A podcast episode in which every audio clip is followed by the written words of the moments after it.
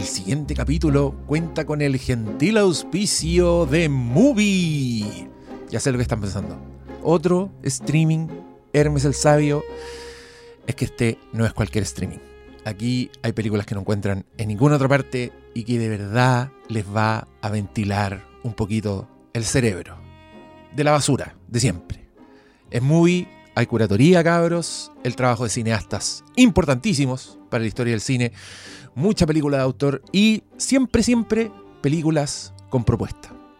No me crean a mí, créanse a ustedes mismos y vayan a mirar el catálogo de Movie ahora mismo. Pero no les va a costar nada, porque si visitan la página www.movie.com slash flimcast, así es, slash nosotros mismos, van a tener 30 días gratis para hacer zumbar el catálogo. Y créanme porque de verdad hay de todo. Se van a sorprender, en serio. Y en este capítulo, justamente, en el capítulo que van a escuchar ahora, el capítulo que está auspiciado por Movie, vamos a hacer varias recomendaciones. Y son todas buenas. Así que muchas gracias a ustedes por escucharnos y muchas gracias a Movie por hacer posible este capítulo, por los 30 días gratis, por el catálogo. De verdad, no se mueran nunca.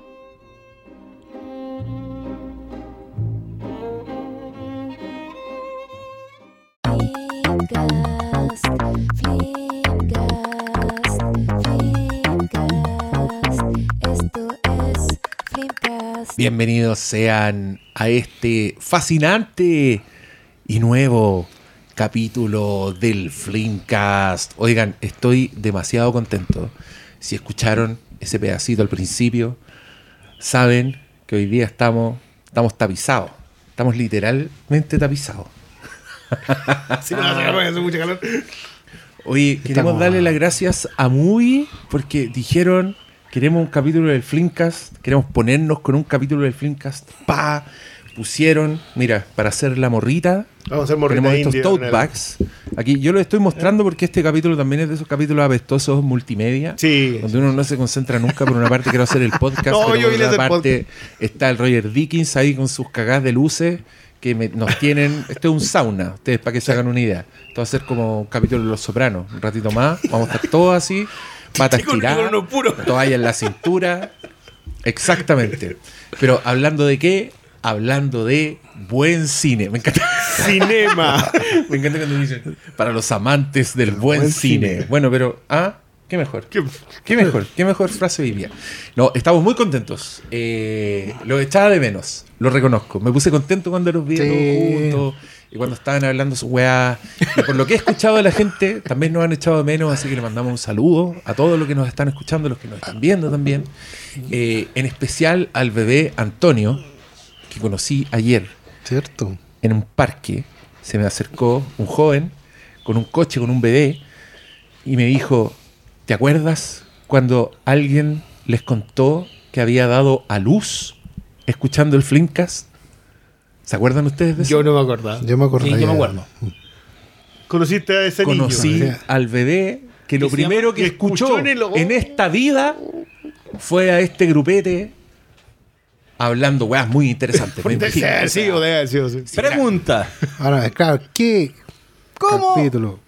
Llamaron a ese niño? ¿Se llama Flimcast? Ah, se llama Antonio, pues, si te acaba de decir que se llama el bebé Antonio. Antonio. Antonio Flimcast. Antonio.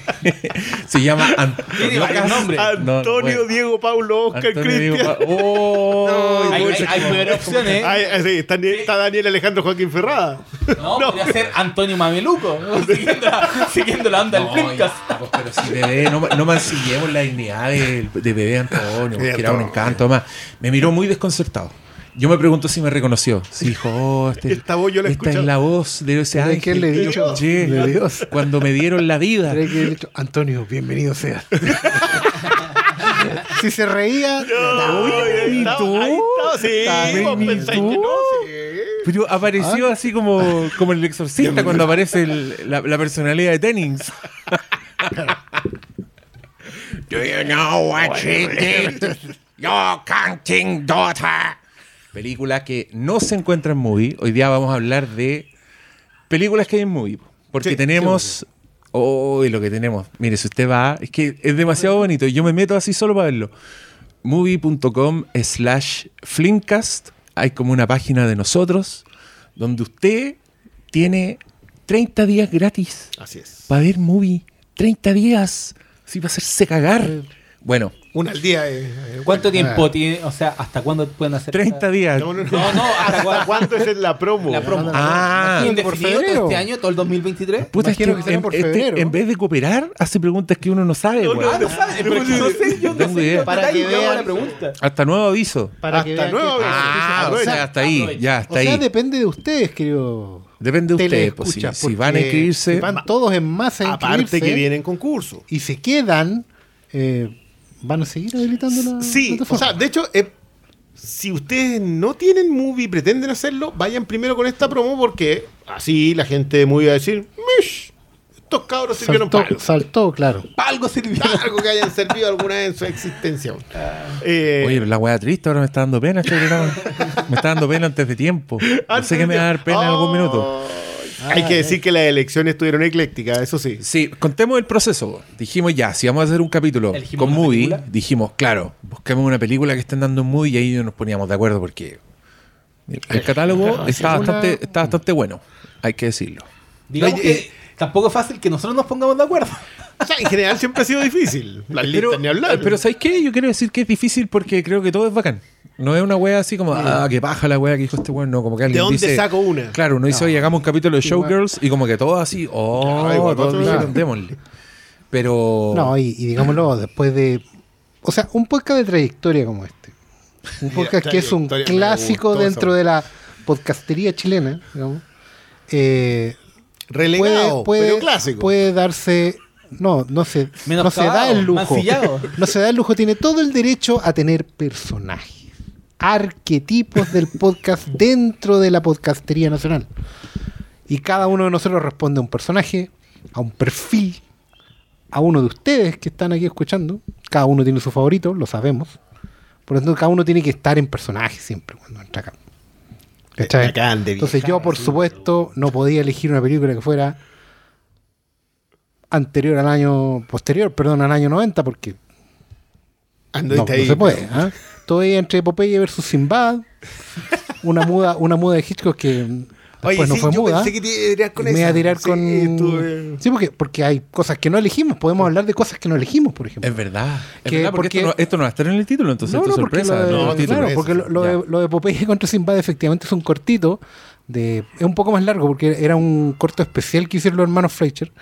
Pero es porque en movie no solo hay películas, po, hay cortos. ¿cachai? Hay, hay documentales, hay Y hay presentaciones muy buen material extra cuando terminan las películas. Sí. Y no solo para ver, sino también para leer. Mm. Entonces que la página web es como es como si los libritos de criterio estuvieran en la Sí, y eso marca una buena diferencia con los demás streaming. No, a mí el, tema del material extra a mí me parece muy... O sea, me parece clave. De hecho, lo Mm. descubrí viendo las películas. Claro, terminaban y yo decía, pero ¿por qué le queda 20 minutos a la película si ya terminó están los créditos? Y es porque te, te suman el material extra que viene al final. Claro. Me pasó con una película que ya duraba dos horas y media. ¿En serio? Oh. Y venía un QA con el. Que era. Que era. A ver, espérate un poco. ¿Era bosnio? No, no era bosnio. Pero era, era de estos países que. Que estuvieron en guerra. que estuvieron en guerra. Y que hubo limpiezas étnicas y se mataron. Sí. Eh, y uno. Y él daba la entrevista en inglés y era imposible. Bueno es que estaba subtitulado en español. La raja. No lo entendía. En realidad, sí. No, pero, pero hay, hay harto. Y es bueno también el tema de la. Bueno, yo, yo sé que estamos publicitando, pero eso. Nosotros veníamos pegados con dos streaming hace rato. Uno era Apple, que hemos recomendado prácticamente todo lo que dan, y el otro era Movies. Igual, no- no, esto nos viene bien. Sí. Podemos hablar de buenas películas. Antes lo hacíamos gratis. No, es, un, es un- es un buen. Es una buena colaboración. Como que Sí. saltamos al tiro porque O sea, y- creo que estábamos todos contentos con, Y- con Movie. el hecho, ah, por lo menos siendo sincero, lo que me, a mí me atrae de movie es la curatoría Ujú. que existe la selección de. Porque claro, hay, hay, hay unos aspectos rotativos que cada mes van to- todos los días. La- hay la película del día, lanzamiento, La película del día. Pero no es solamente te encontré con películas, no sé, eh, independientes o más oscuras, sino que también de repente igual se lanzan como películas más comerciales que son de dominio más amplio para el público. Entonces no eh, el- lo que abarca Movie como propuesta, a mí te voy a encontrar ahora este mes es Rambo, ¿cachai? Como que sí, ¿y cómo llega Rambo a Movie? Pero está Rambo, po, y Pero- por algo está pero- Rambo, Pero ¿cachai? hay que decir que Rambo está finalista para este programa.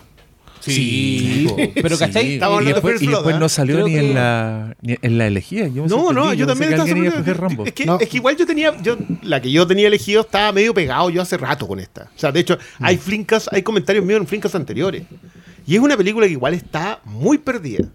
O sea, o te la compraste en inglés y la- porque la editaron los británicos en, qué sé yo, un estudio, canal, no sé qué otro. O, o no, había ni un... Y, y sigue siendo un director que tiene mucho respeto. Este año salió una biografía de él muy interesante. Entonces dije, ya, me tiro con esa y, y estaba mirando First Blood al lado. Y, Calentando Mira, la bueno, bueno. sopa. Es que ahí, decir por qué ejemplo, película escogió. eh, Hay otro factor ahí porque, por ejemplo, la, la curatoría de movie también se basa en que el catálogo no está ahí tirado todo el tiempo. En algún momento expira y eso me parece muy bueno. Uno porque permite una rotación y otro porque uno no deja las cosas para mañana. Claro, que saber- requiere compromiso. Exacto, tú tienes que saber que si la película está ahí, no va a estar siempre ahí. ¿Cachai? Pero el streaming está haciendo un esfuerzo por ofrecértela durante 3, 4, 5 meses. Ya, pues, sentémonos a verla una vez por todas. O sea, hoy día, por ejemplo, pa- pasa que, para cerrar la idea, está el material de One Car Way en Movie. Y está ahí desde mediados del año pasado. Sí, compraron ese catálogo. Claro, ¿cachai? entonces no sabemos hasta cuándo va a estar, pero hay una oportunidad de ver películas subtituladas al español que hoy día ya no están disponibles en DVD porque salieron una colección más o menos cara, ¿cachai? Y están saliendo en 4K, algunas más específicas. Entonces los costos suben y uno, y, y uno entiende que para darle una primera oportunidad a una película así, O necesitas sea, estas ventanas. Primero, yo creo, o sea, también, pero Claro. lo bueno es que puedes darle una primera oportunidad con- Ah, por eso. 30 días, Sí, gratis. entonces tú ves la película, la encontrás absolutamente extraordinaria y partes a la tienda amiga y te la compras en 4K. Es más, Y todos encima, salen ganando. el, Claro. rema- el remasterizado de Movie, el- o sea, el, eh, con ánimo de amar, Movie la tiene en el remasterizado de 4K. Entonces se ve. Puta, qué, Qué paja que estamos tan contentos porque suena que la weá es falsa, pero en verdad. Sí. Es que yo te iba a decir eso, yo encuentro que se ven demasiado bien las películas. Sobre no, todo material, muy, eh, material eh, viejito. De repente sí. tenés material así como películas turcas del 92 y tú decías, "Esta cuestión se va a ver como... Y no. No, de, de- impresionado. Oh, lo dije. Spoiler. La Oh, weá, pero todos están pensando que es la Ryan Gosling. Perdón. Se trae, pero- Ah. Pero no pongámosle importa, pito. igual están pongámosle equivocados. No, le ponemos pito, Ya, ya, ya. pito, no se escuchó. Ya, se corta. Nadie todo. supo. ¿Y para qué si vamos a empezar con eso? Eh, No, porque todavía podemos hablar de más cosas, po. Ya. Tú. Yo, me, yo me acuerdo que un día empecé, y esto no me había pasado en ningún streaming, pero me pasó con Movie. Lo estaba viendo por primera vez, cuando recién activé la wea. Y empecé como, pup, pup, pup, pup. Showgirls. Oye, play. A ver, pa, la vi completa. Onda, el minuto así que prendí la weá para ver qué ¿Cómo se onda este streaming. Y después de eso, seguí weando. Película que tenía en Blu-ray, por lo demás. No, no la tengo Ah, no, de ya. encontré un documental cortometraje sobre Valparaíso Sí, que vinieron a hacer unos franceses y es una weá fascinante, que es una cápsula temporal, es ver Valparaíso, creo que es lo... Weón, muy viejo. Así como 50, una weá muy- 40. y en colores. Entonces... we- y yo estaba así.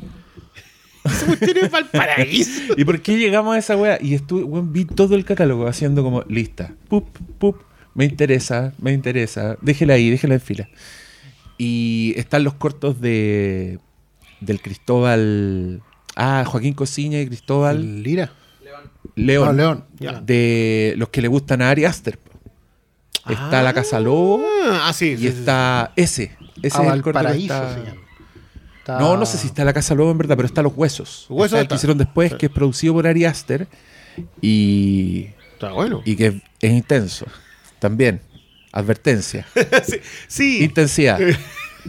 Diríamos, esa debería ser una, una de las Sí, nomenclaturas que Oye, usáramos. y lo otro que la, aplicación de la aplicación del teléfono para Movie funciona súper bien.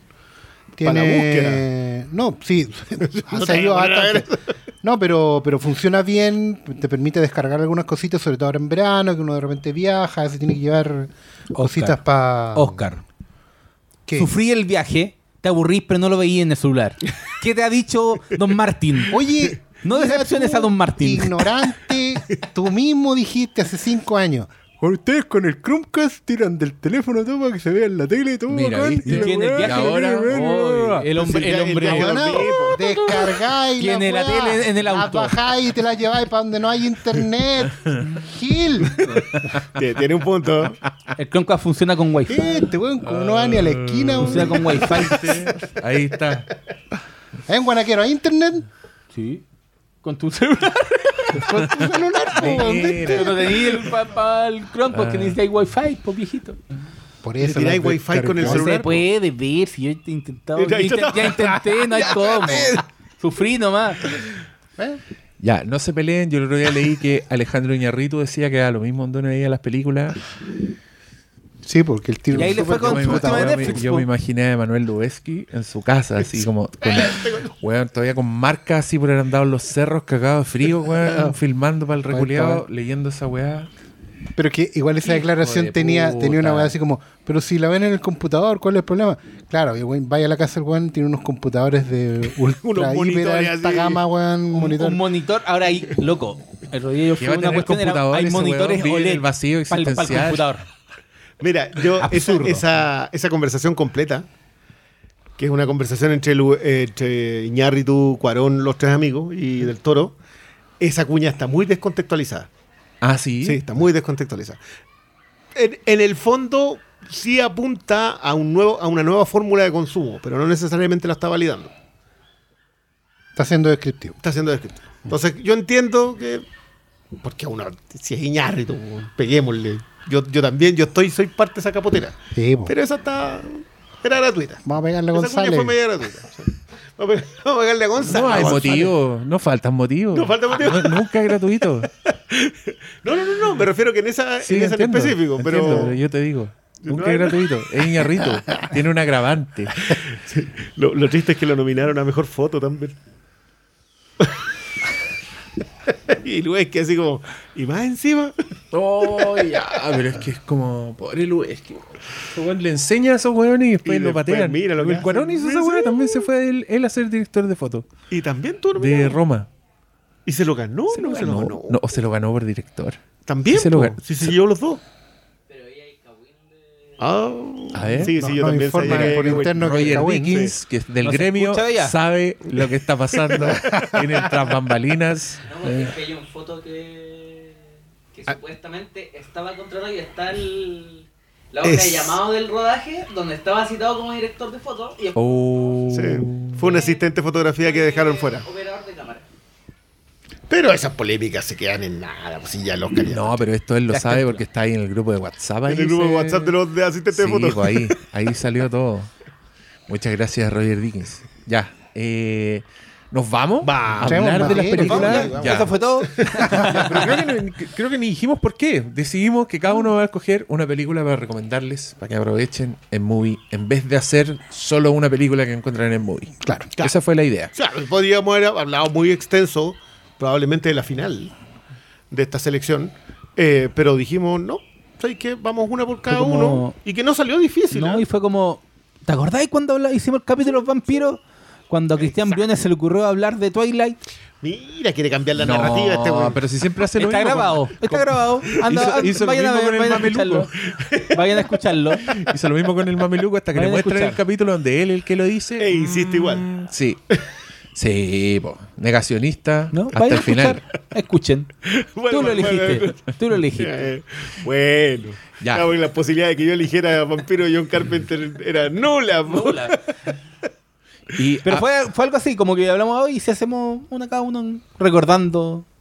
O sea, yo cogí la que danza pueden de los vampiros. Esa tú escogiste la danza de los vampiros. eh, el señor acá se fue al 87 y escogió Generación Perdida. Yo escogí vampiros. Twilight. John Carpenter. Y don Pablo Quintero, a pesar de que ahora quisiera decir que no, de hecho en el mismo programa quiso decir que no, Cuando vio que lo íbamos a hacer. eligió Oh. Twilight. Bueno, Un yo estaba, visionario, ¿ah? estaba Que no se mal, estaba, estaba metido en las drogas duras, no sé por qué tomé esa decisión. Igual fue buena la conversa de Twilight. Fue, buenísima. Yo lo pasé increíble viendo esa weá de película. Oye, quiero decir que abriste la página y por favor fíjate en el Metascore. ¿De? ¿De cuál? De la película que.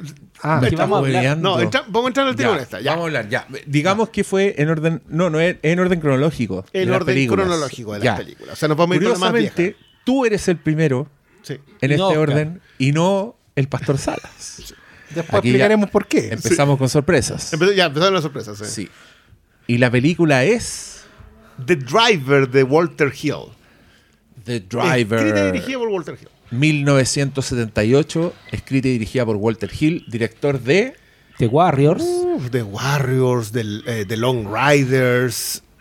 Una joya con el Lee Marvin. Ah, la del boxeador eh, de Hard, Hard Way, Hard Days. Eh, Calle de Vivir Fuego. y morir. Calle, calle- calle de fuego. No vivir y morir. No, él. pues es William No, Friedkin. ese- ese Friedkin. Sundown Eh, es otra, ¿no? No, no, Sundown no es del. Trespass. Trespass también de él. Trespass. No, sí, el hombre, el hombre igual después algunas cositas que no, pero, pero siempre fue consistente al menos. Y Walter Hill, discípulo de Peckinpah, entonces yo para mí era- igual era como necesario en el, en el eje. Los 70, estoy cada vez más fascinado con esa década, excluyéndome un poco de como de los grandes éxitos de los 70. No, no, no más allá de que son extraordinarias conversaciones, Padrino, Chinatown, Tiburón, Star Wars, lo que queráis. Los 70 tienen muchas grandes joyas, pero la segunda y la tercera fila es igual de fascinante. Entonces, me ha pasado, eh, creo que lo del, lo del librito de, de Tarantino ha resultado bien iluminador en, en ese sentido. Eh, dije ya. ¿Qué librito? El, de Tarantino? ¿Cómo le pusieron acá? Meditaciones sobre cine. Y que originalmente en inglés se llama eh, Speculations. Cinema Speculation. Cinema Speculation. ¿Qué trata de? que trata de lo que ve Tarantino. O lo que vio. Lo que lo, que lo definió Lo a lo él formó. como. claro, lo- que llega hasta el 83. O sea, tampoco es como que alcanza. Es el niño Tarantino yendo al cine. Eh, y que, que bien. eh, o sea, la- una- una- joven una- Tarantino, sí, igual es no, viejo. a los 14 vio su primera porno invitado por unas amigas. Porno en cine.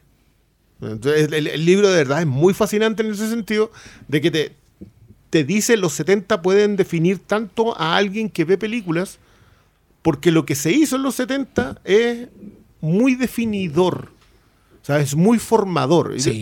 Y, y- y yo creo que también puede haber pasado con la década de los 60, pero los 60 todavía es más formal. En los 60 son Los eh, resabios del cine de oro. y, exabruptos a otros lados. Entra la vanguardia, entra la Nouvelle Vague. Entonces la gente que, que se ponía a ver ese otro cine tenía una opción.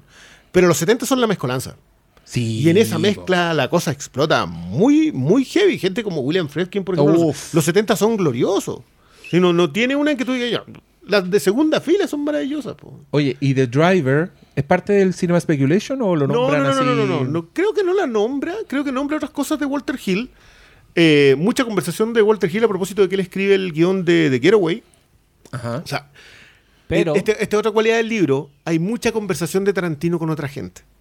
Hay muchas conversaciones con la señora de.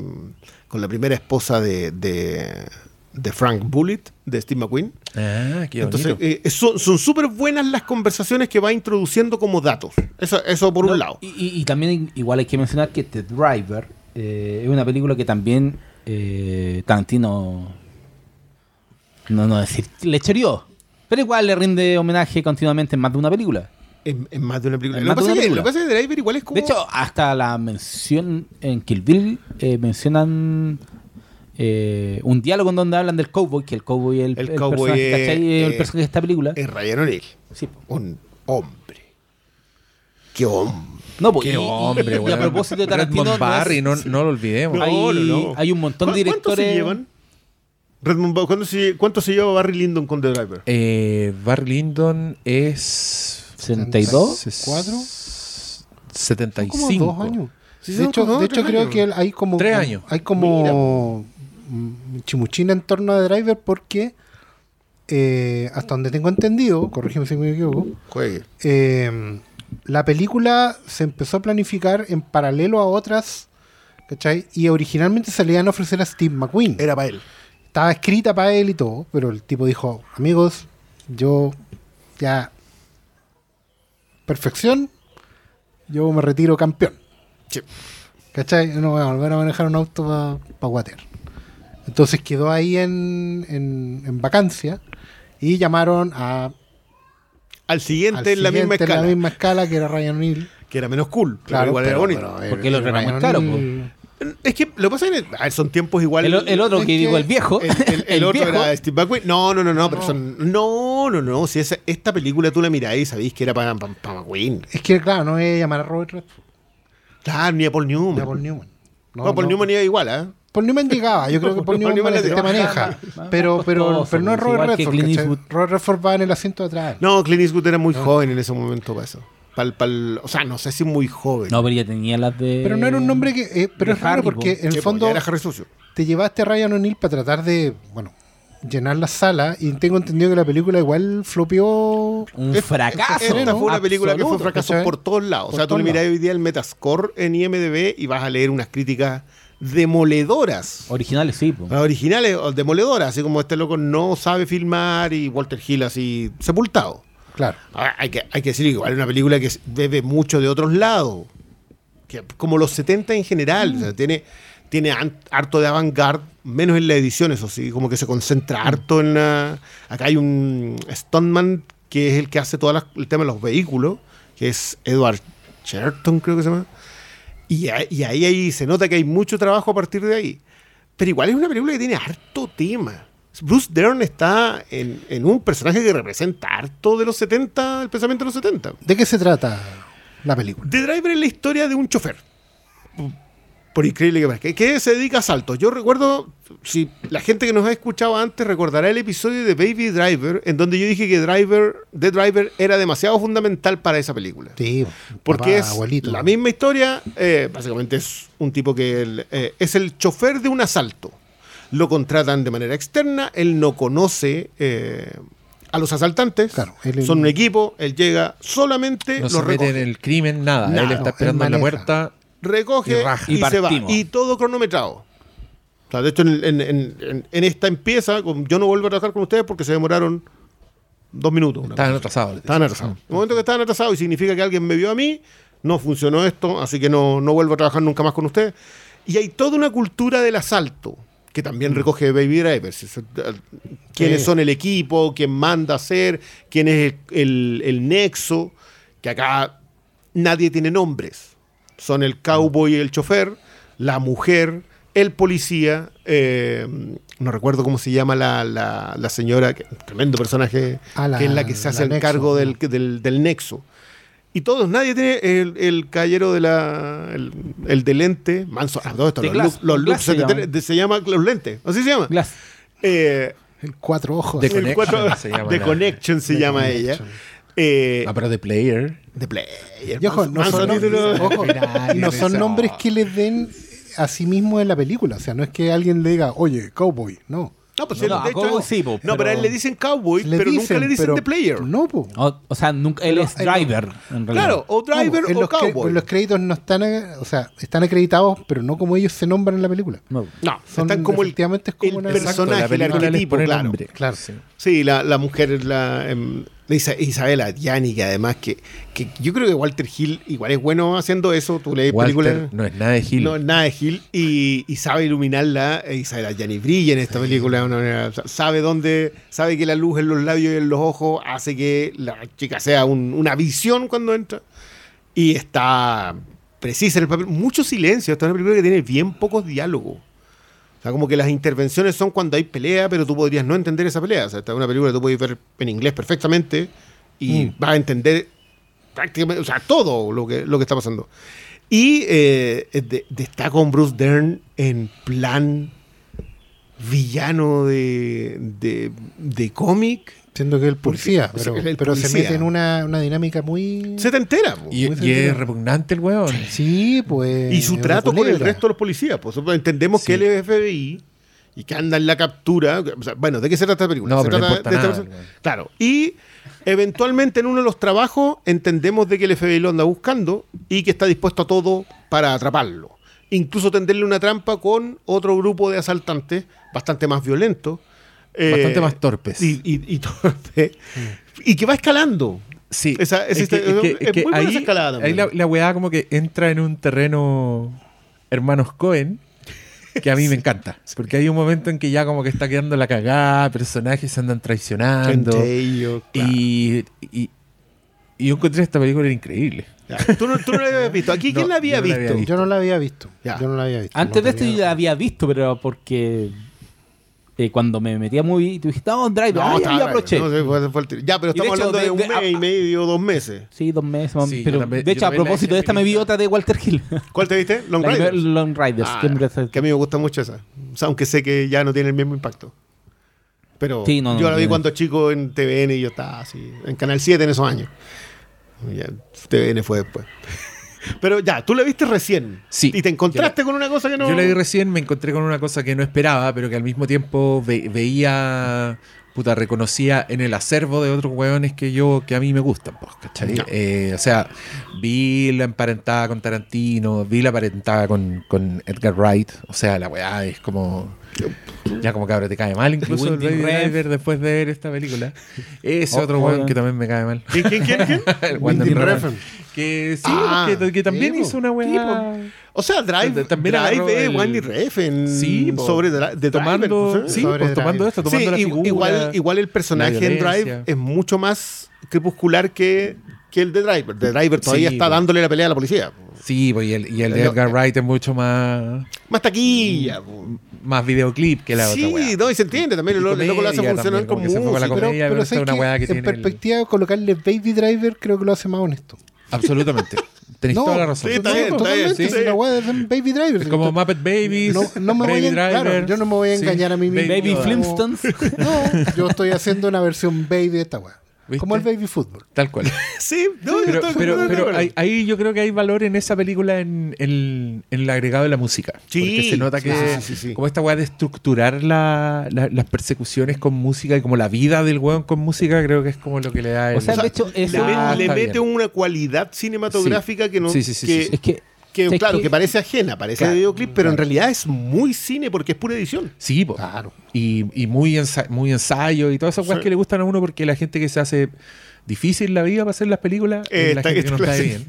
Y yo creo que esta película igual califica en eso porque se nota que es una película No, esto guerrilla. muchas noches la pero, pero, hay una planificación, hay un cuidado en todo y creo que la weá es- O sea- está, está muy bien construida. Es que- Entonces es fascinante todo el tiempo. Es que viéndola hacia atrás, a mí por lo menos lo que me llamó la atención es que es la ausencia de los factores externos de, de decoración. La música, ausente. El- aquí la música es el motor, son las frenadas. Ah, claro. Son, hay una construcción de sonido basado en eso, pero aún así no se ve anticuada. Inclusive, oye, esto no es, no se ve como... No es de fines de los 80. No, es de- no, no se ve como un lenguaje obsoleto ni siquiera. Creo que, claro, ahí está con la restricción de que están manejando real, realmente un Sí. auto y... No te están, no se están tirando el Ni- espacio. ni tampoco hay po, y- drones, Y, y no hay drones, ¿cachai? Y no hay, hay, hay como un factor mucho más terrenal en, en- en la aproximación de cómo filmarlo.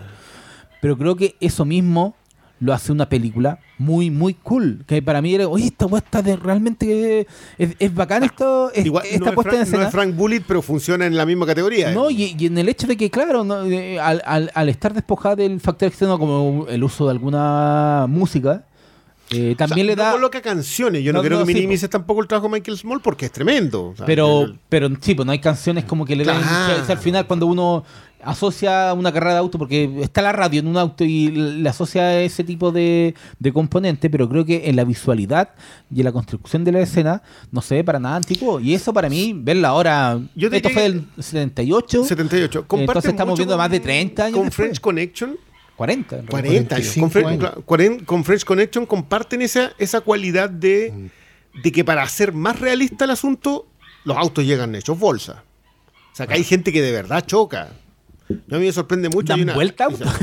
Hay una secuencia en que chocan los dos, que está Ryan O'Neill con la Isabel Gianni, y tú ves moverse dentro a una... a- no sé quién era, pero funciona perfecto. O sea, dije, "Oye, había peligro. Claro. Pero acá hay uno, hay secuencia. sobre- yo, yo creo que la, la secuencia de apertura, Baby Driver le debe mucho a esa secuencia de apertura, porque también tiene mucho de sincronía. Creo que, creo que el trabajo de Walter Hill en ese sentido es, es muy de sincronizar una secuencia que está ocurriendo. O sea, tú ves jugar a Isabel Allende.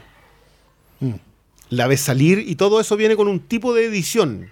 No es no es point blank, ¿cachai? No es avant-garde cinema. Pero aún así ya tiene, por, por eso hablaba mucho de la mezcolanza, creo que funciona muy bien la mezcla. Eh, ahora, igual yo tengo que reconocer que me puse a leer las críticas de la época y puedo entender el choque cultural que les pasó con eso. Porque cuando uno ve Bullet hoy día, yo no sé si han visto Bullet hace No. ya, no lo han visto hace tiempo. El Bullet tú lo ves hoy día y decís, ya, pero terminemos con la persecución, dame algo más. Lalo Schifrin tiene una muy buena anécdota con la persecución de Bullet. Que decía que la gente lo felicitaba por la música en la persecución de Bullet. Y no tiene. No tiene. la música se corta cuando empieza la persecución y la gente tiene la idea de que la, la La, música, música se- siguió. Y la música es diseño de sonido. y la música es diseño de sonido, que esta también tiene mucho, más allá de que Michael po. Small le dé mucho a Jerry Fielding, que era el músico de Penguin, hay secuencias que son, pero calcadas al trabajo de, del fugitivo de Yossi Wells, del, del original Es que- de The Getaway, pero son años en los que sonaban las cosas así. Eso te iba a decir, porque justamente la, la película tampoco es. Y esto hay que entenderlo al momento de sentarse a verla. No es una película que sea ambiciosamente minimalista. La película es existencialmente afectada, que no es lo mismo. Esta weá no, no, no, no rehuye el diálogo, ni ocupa poco recurso, ni se deja cosas sin explicar, que prácticamente no explica Sí. nada. No. De hecho, yo todavía tengo dudas honestas en cuanto a qué pasó al final. Si la hace o no la hace de si la hizo o no la Ah, hizo. bueno, ¿Cachai? Y de hecho como que salía a buscar onda ex- final explicado. Y no había. encontré ni un youtuber que me hiciera la weá.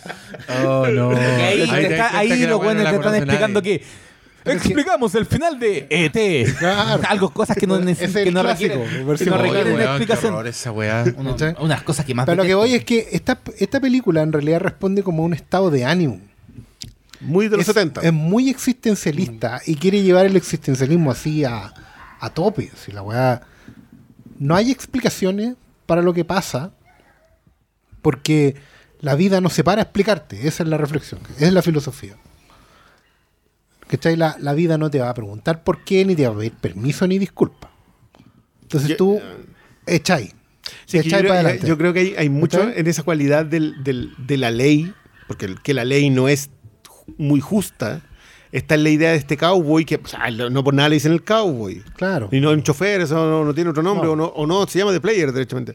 Creo que hay mucho en la caída, claro, existencial es el mejor término a, Claro, a porque su aplicar. sentido del honor que lo tiene no responde ni a un anhelo de justicia, ni a una reivindicación de algo, que puede serlo, pero no lo sabemos ni la película No, lo va a no, es explicar. muy noir en ese sentido, Claro, un código completamente obsoleto en un que- lugar en donde no puede funcionar. Exacto, y lo, y lo único que por lo que él lo hace es porque es una cuestión que a él le da orden en el caos.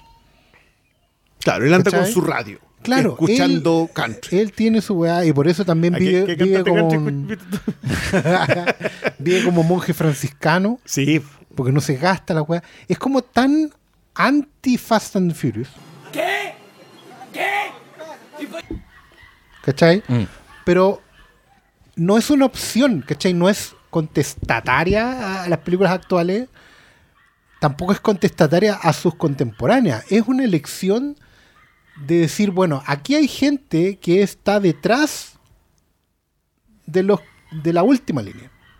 Y esa gente tiene que masticar las mismas lauchas que mastican los Bullets, los Getaway, toda la weá. Si finalmente esta película responde a decir, mira, después de la una de la mañana, todavía hay gente que está viviendo hay, aquí hay en Nighthawks. claro. De hecho, me gusta Sí. mucho esa, esa cuña de que dice que a Walter Hill le preguntan, oye, ¿usted en qué se basó? ¿En qué película? va?". La verdad es que lo que yo quería hacer, dice, fue poner en- hacer una película que reflejara exactamente el cuadro de Edgar Hoover. El cuadro de Edgar Hoover que estoy diciendo es Nighthawks, que es este, esta Ah. pintura de, de la fuente de SOA Sí. 24-7, Que se ve desde afuera. que se ve desde afuera del Mm. ventanal y ellos están tomándose un café a las, tú sabes que son las 4 o 5 de la mañana. ¿Cachai? Es una weá donde eh, no pasan refu- cosas. refugio de otra gente, claro. Claro, pero hay gente ahí, ahí, ahí, parada en ese alambre de la vida, ¿cachai? Mirando y esperando que vaya a pasar nada, porque ellos saben que no va a pasar nada. ¿Cachai? Tampoco, porque por eso digo que no es reivindicativa.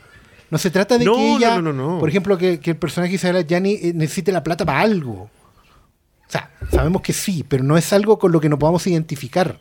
No es como, es que quiero vengar a mi padre, o es que necesito pagar no sé qué weá. No, si la película no tiene motivación más tiene allá del- de la existencia de los personajes. Exacto, básicamente. porque básicamente el, el moto es respirar. Claro, y, y seguir viviendo bajo un cierto código Claro. en, en todo. O sea, el policía también vive, su único código es la cacería. Claro, el tiene que juego. Y el weón es un deportista, es un, es un cazador Es un deportista. cazador Y el weón lo plantea así. Y ese weón. Y la, mu- y la mujer también es sobrevivir. Sí, po, porque al final es, es más bacán porque el agente del orden es el órgano disruptor en esta weá. Es el que mete la cuña y hace que, la co- la- que el agua se mueva. Que esta agua estancada de los personajes se mueva. Porque él dice: Yo voy a meter esta variable, yo te quiero cagar a ti. Porque puedo. Son buenos los enfrentamientos entre los dos, además. Pues el Solo porque estoicismo puedo. que enfrenta. Y el otro weón no estaba ni ahí con eso No. hasta que el weón lo picanea. Y no lo picanea en el honor, ni en el orgullo, ni en nada de weá. Lo picanea porque lo hace jugar. Mm. Lo mete en el juego. Y el weón juega. Y eso está la weá. ¿Cachai? El- porque él sigue siendo el mejor en su pega. Claro, y ahí hay, weón, una, hay un cierto cuadro de ego que funciona muy bien. A mí, el personaje de, de Connection, Ya. que, que me encanta, es muy trágico. Es un personaje que no tiene, no hay venganza sobre su destino. No, pues. No. Pasó. Fue, fue- se encontró con alguien más violento fuera de los códigos, porque también es muy, es muy buena la conversación que tiene el, el neo-noir en los 70 a propósito de cómo se van cayendo los códigos. El único que se queda con el código es el protagonista, pero todos los demás están dispuestos a traicionarlo. Sí. O sea, y, y, y- y podéis revisar la, la que queráis en los 70 y pasa justamente eso. O sea, todo, Sérpico, que para mí es una, una gran conversación sobre eso, Frank Sérpico cree todavía en algo y todo el resto del mundo se está desmoronando a su alrededor. Eh, pe- en general los 70 tienen mucho esta conversación, el padrino en algún punto también lo tiene, el código de la familia persevera, a pesar de que la corrupción que ellos mismos han estimulado esté volviéndose en contra de ellos. En, en- en general a mí me, parece que es, es, un muy buen, es una muy buena ventana de entrada, por eso también la recomendaba, porque de aquí tú podéis saltar a dos o tres cositas más, podéis que saltar a Peter Yates, podéis saltar a John Burman. es un- en- y vaya, era una película que igual es cool, si tiene buenas persecuciones, las persecuciones son... Sí. Ah, eso es. Hay una es otro escena- Sí, tema, ¿no? es, pe- es película de auto. Es Hay película de auto, no, sí. y hay, y hay fotografía. Ay, Porque sí. empecemos a hablar de las cosas que no se ven, que uno de repente está viendo las películas y dice, ah, bueno, sí, no me, no, no me gustó mucho, no tenía trama. Y dice, a ver, amigo, estamos filmando en una ciudad real de partida.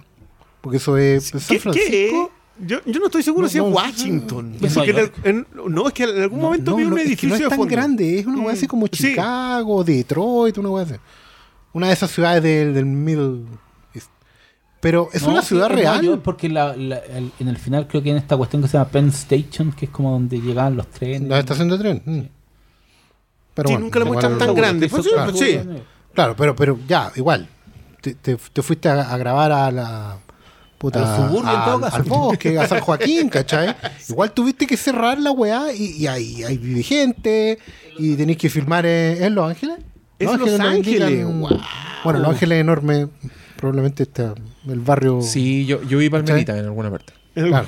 Pero caché que la weá hay que filmar en esas calles. Calles que no están hechas para correr, esas weá. Hay persecuciones en camioneta, amigos. Sí. Unos momentos que, bueno, porque no es que tengan puros autos tuneados y listos para salir corriendo. O sea, hay autos buenos, pero, pero no le gustan al, al, al chofer, no le gustan No, esos pues. autos porque todos lo van a ver. Entonces él siempre se roba un auto que es bueno, pero piola. Ahora no sé por qué anda después en una camioneta roja, pero, pero era lo que encontró nomás. Sí, po, Sí, es po, la que le sí, roba al po. otro Sí, weón. Es la única que Es la única tenía. que Cuando, encontró, cuando le van a po. hacer en la ¿Hay visto encerrona. camionetas que no sean rojas? Todas son rojas. Ahora sí, se fue a la minería del norte. No, pero, pero mira, lo que yo quiero rescatar esto porque a mí me encantaron todas las secuencias como de acción, que eran impresionantes porque eran como con cero diálogo, eran Sí. y, y er- y eran secuencias que eran muy importantes de alguna u otra forma, ¿cachai? Como que siempre importaban. Eh, la, la primera, tú, establece un poco los métodos de este driver que después usa la, en, la persecución climática, en su enfrentamiento con... donde... filete. Hay otra secuencia de auto que encontré que era la, la weá más chistosa y lo más divertido de la película cuando este weón va y les dice, como que les quiere demostrar sus talentos. Súbanse. Estos que los quieren contratar y es como, súbanse, claro. y es como la escena de Ford vs. Ferrari. Claro. Eh, Que lo deja hecho. Pero este weón le hace mierda el auto y esa weá la encontré muy chistosa, la situación era muy buena y aquí yo encontré que ya estaba entrando como en un terreno terreno Cohen, ¿cachai? Mm. Terreno, ¿sabéis que me imagino que puede hacer un remake de esta weá, pero y le queda así increíble? Takeshi Kitano. Porque es la misma weá, es como weones Oh, así sí. silenciosos, estoicos, en un mundo donde igual hay absurdo, con donde la violencia son como estallidos, ¿cachai? Esa weá también me sorprendió. Acá era como una, una como quietud y que de, de- de- y de Sí, repente es muy pa, pa, pa, samurái la weá. ¿cachai? Bueno, el samurái y el cowboy Y- de la mano hasta el infinito. Y el tono también me gustó mucho, el tono de, de, de weones que incluso. Yo no sé si Ryan O'Neill actúa bien en esta película. Creo que actúa muy bien de Driver. Creo que el weón tiene como esa, Sí. esa estoicidad, pero no sé si me da un poco la sensación de que los demás actores se lo comen un poco Es que la mayoría de las interacciones. el resto de la Ya, escena. pe- pero pe- encuentro que es perfecto para Sí, la weá. La escena en que, le dicen decir. que no tiene pistola y que sale a todas las cuestiones sin arma. ¿Cómo, cómo en todo lo que te metí salís sin arma? Esa escena es un, es un muy buen ejemplo de lo que tú estás diciendo. Porque Sí. él no tiene ninguna interacción con el otro. loco. Sí. Y tiene, Pero esa, el y tiene remate- esa mirada bondadosa. Es que eso quiero Sí, decir. es quiero como decir una cara de perro no sé si es un sufriente. buen actor, pero es perfecto para esta película. No me imagino otro weón en esta en este rol, en este universo. Creo que el weón pega demasiado con Isabela Gianni justamente porque hay cero química en esa weá. Sí, sí. Porque son como unos maniquíes los dos weones. Y esa weá la encuentro fascinante y preciosa y creo que es 100% intencional. Entonces, lo que sí me pasa es que creo que es el tipo de películas que pueden tener mala crítica, pueden ser ninguneadas, porque pensáis que esa weá no es intencional. Pensáis que es un error de la película. Bueno, pensáis que, la está, actor, que la está claro. cagando. Eh, y, y nada, puras flores. Y, y yo recomendación ciega. Así que si usted tiene... Sí. Además que eh, es como dos cucharadas de papa. ¿Veis cuánto durará? ¿Una hora y media? 90 Una- minutos, una hora Oye, y yo quiero darle las gracias a todos. Porque eligieron Todas las películas con yo abría la weá, aparecía la, la, la duración y decía, oh, ¡Uy, menos mal! Dios, buenos tiempos. gracias a Dios. Ah, sí, creo que una de las cosas de este programa, justamente, que bueno que la tocaron, porque es la síntesis narrativa en este momento. Mm. En- esta pasada sí. Aquí todos son, los- las cuatro películas son una goce de talento, pero nadie está diciendo, miren cuán larga la tengo. La weá es, permiso, vengo a hacer lo mío. Pa, pa, pa, pa, pa, pa. ¿Cachai? Servido. Hay, hay harto. es Yo igual creo que uno de ellos sí, un poco sí. Si Pero- quiere pero- pero también intencional. Si quiere mostrar sus genitales. Pero también intencional.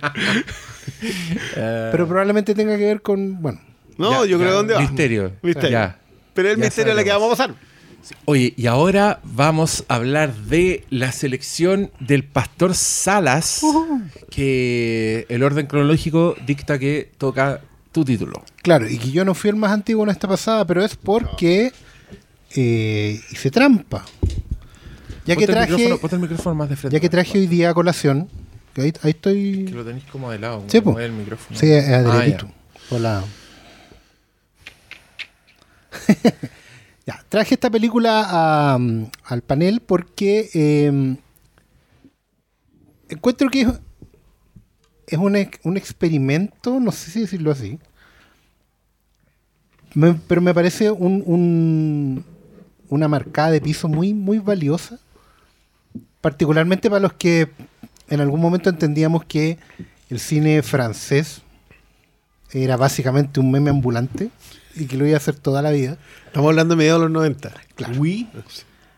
Y que mm, venga una película francesa a poner en evidencia lo bueno y lo malo al mismo tiempo de toda esa contradicción que puede ser el cine francés a partir de la idea de hacer un remake de un clásico de 1915. Y ahí es donde yo me mantengo en el personaje.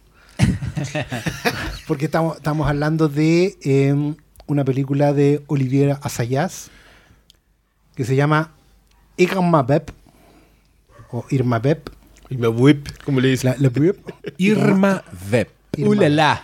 Mira, Très bien. ¿Qué Ulala, señor francés. que es el personaje, Irma Bep es el personaje protagonista de una película, ya lo dijimos, del año 15, que se llama Los vampiros.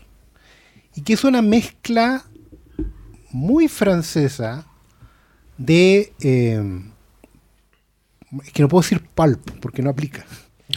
¿Cachai? El pulp es 100% americano. Entonces, esto es una mezcla de folletín con eh, vanguardia de principios del siglo en una película de aventura, fantasía y misterio como se hacían en Europa. Irma Beb es una especie de ladrona, agente secreta, agente libre al mismo tiempo, una bandolera elegante, si se quiere, que vestida de riguroso negro de pies a cabeza. eh, Negro brillante, negro, ajustado. sí, claro. Pero de, de- una silueta negra que cruza los techos de París, ya sea en alianza o contra eh, vampiros y eh, que son delincuentes de la época. La cosa es que esta película cuenta la historia de un cineasta francés, medio de típico director de películas francés de los 90, que está un poco de, de capa caída, está complicado creativamente hablando, ya no encuentra la chispa que lo hacía hacer esas películas que no se tratan de nada, pero que dicen todo, ¿cachai? Y eh, le han propuesto hacer un remake de este clásico del cine francés. Y él en su cabeza considera que la mejor manera de innovar es trayendo a una actriz de cine hongkonés, que es el cine que lo está rompiendo en ese momento, a través de las cintas VHS. Grande. Y a, a partir de esa anécdota, eh, porque el- la película misma creo que hace una reflexión increíblemente valiosa de qué es el cine francés, qué es lo que no es, es dónde se pasa de caca el cine francés, con un oficio muy de cine francés. Yo encuentro que esas contradicciones puestas en pantalla sin explicarle nada a nadie, sin tomar partido, sin... Bueno, puede ser muy desagradable y también puede ser muy elevada al mismo tiempo. Lo encuentro fascinante. De hecho, creo que es tan fascinante el concepto que no me sorprende que este año, o a finales del año pasado en realidad, eh, Asayas haya retomado el proyecto como una miniserie para tele. Porque probablemente considera que eh, los ciclos son siempre vuelven y hay que volver a reflexionar sobre el estado del cine francés de cara mirando al mundo, mirando las audiencias eh, y todo eso. Así que por eso yo quería como que la viéramos de nuevo porque siento que también sin- sintoniza muy bien con conversaciones que estamos teniendo hoy en día sobre para dónde vamos como, como espectadores, como industria y, y- y- y esa y como críticos también, como el del lugar desde donde vemos el cine, para qué vemos el cine eh, y, y qué queremos que vean los demás también.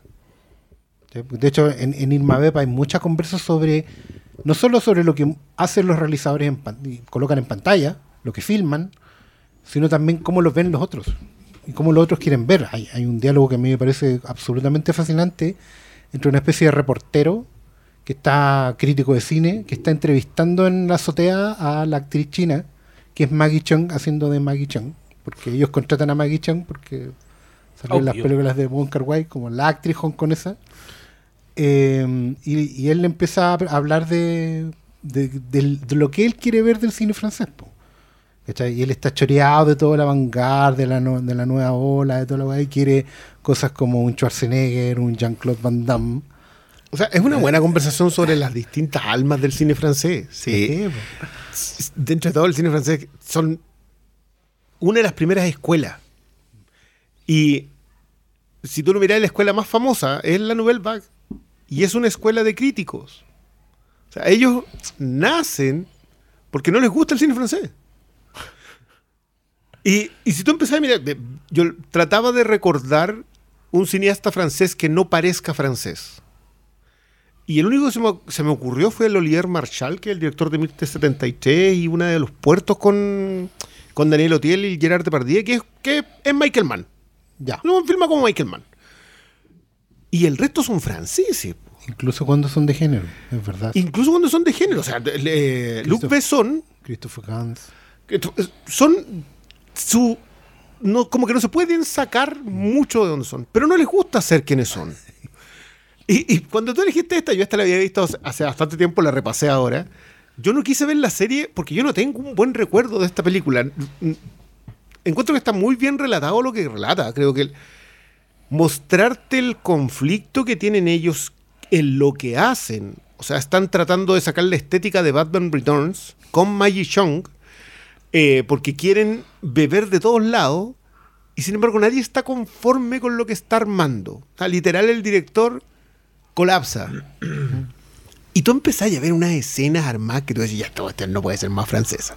De hecho, creo que el remate es gloriosamente antifrancés. Eh, pero me pasó que mientras la veía, hay muchos momentos en que dije, ya, acá hay alguien muy virtuoso. Yo repasé la, la filmografía de allá por sus trabajos con la Christine Stewart. Yo había visto hace mucho tiempo Las Horas del Verano, que es con la Vinoch, y después cuando salieron eh, Sils María y, y Personal Chopper, me, me lancé para acá. Que tiene cosas muy en este plan. O sea, al, al hombre le gusta hacer un cine provocador con, con su propia gente. Eh, y vuelve también a repasar el mismo tema en Sils María. En Sils María también habla de cómo se hace lo que finalmente termina. Hay una secuencia con la Chloe Grace Moranz en Sils María que es X-Men. O sea, el buen filma, filma una secuencia de X-Men. Y tú vienes y dices, "Tú, podría hacer estas películas perfectamente, pero no, el, hombre estaba metido allá y, y sigue metido allá. Y creo que pero a mí me gustaba, cuando la vi, te, te- insisto, tengo un mal recuerdo, es como de esas películas que tú decís, ya, sí sé lo que me queríais decir, pero no, no- no pienso conversar con vos, y me voy. Me, me volvió ese recuerdo. No, no quiero ver una destripada de cómo no funciona lo que están haciendo. O sea, lo que hacen con la chica que es la, la que, es- la que le, le echa el ojo a la Maggie Chung, La señora Vestorio. la señora, la diseñadora de vestuario, que ella no, odia el cine norteamericano. El personaje de la Cahiers du Cinema que llega a, a entrevistar ama ese cine de, de- de músculo. Eh, después te muestran otro director que no puede soportar la idea de que una china sea Irma Pep, porque él hace 30 años vio en el cinematógrafo. Bueno, es- es- esta es una película muy le critiqué. Ca- camina completamente desde ahí, pero se tropieza con ella misma. Ah, Yo creo que es allá tropieza a propósito. Yo, yo, cuando tú hablabas del tema de lo intencional de lo que está ocurriendo, yo creo que esta es una película que todo lo que uno le ve mal es intencional. La caminata de, de la Maggie Chung en la azotea robando para convertirse en Irma Beb, en- con una aparición de la esposa de Atome Goyan, por cierto. Ah, sí. La señora del hotel, sí, es la señora Atome Goyan. Sale en todas sus películas. de. Que Se agradece. vaya que sale. Claro. No, y donde ahí tú también que veis que cambia el plano. O sea, No, no, un si el- una, una cámara biográfica a pasar a un, a un plano tres cuartos muy del cine de la época de todo lo demás. Pero es una muy buena crítica al cine francés.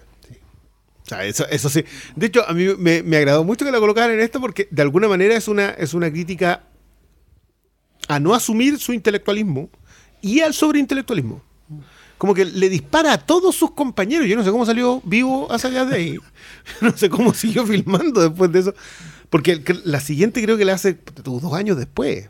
Esta es del 96, la siguiente del 98, que es donde conoce a la Mia Hansen. Eh, pero, pero es un tipo con una filmografía muy robusta en Francia. O sea, fue- y, es- y- y empezar con estas cosas, no sé si, no sé si se llama eso. Eh, yo no la había visto. Ah, Y.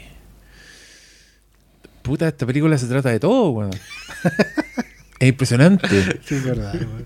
Eh, mira, me empezó a doler temprano esta película. Porque, puta, reconozco el mundo, reconozco el. Eso te iba a preguntar. Porque Lo- hay, lo- una, hay demasiada conversa de pasillo de Sí. cómo es un rodaje real. Sí, es, es, es muy así. Lo- los personajes también son, son bien extremos, pero de alguna forma siempre en equilibrio. Como que esa weá me pareció muy sorprendente de esta película. Que me da la sensación de que es una película que se le podría arrancar a cada rato, pero no se le arranca. De alguna forma, como que tiene personajes súper extremos, como el, director de la película y sus crisis y ese final que yo encontré, weón, es brillante. y cada segundo que pasaba se ponía mejor la weá. Eh, que la gente que la vea sabrá de lo que estamos hablando, porque estamos siendo un poco crípticos, pero esto de ninguna forma es un spoiler. Eh, y, y sí me pasa que voy entendiendo mucho lo que está pasando y al mismo tiempo me tiene como bien en ascuas, porque no, no entiendo el punto. Estoy diciendo, Sí, ya, esto se trata de esto, se trata del proceso, como que me voy quedando, pero después eh, agarra, se va como por otro aspecto con la historia de la Maggie Chung, pero que también es parte del proceso, pero es como su proceso, y al, al- y al mismo tiempo que está hablando como de los, de los malos tratos de la weá, ¿cachai? Entonces como una... como que está funcionando en muchas capas, y, y era impresionante como siempre estaba pasando algo, y debajo de eso estaba pasando otra weá, y eran situaciones que iban como desde lo incómodo nomás, así, pero, pero siempre todo muy real.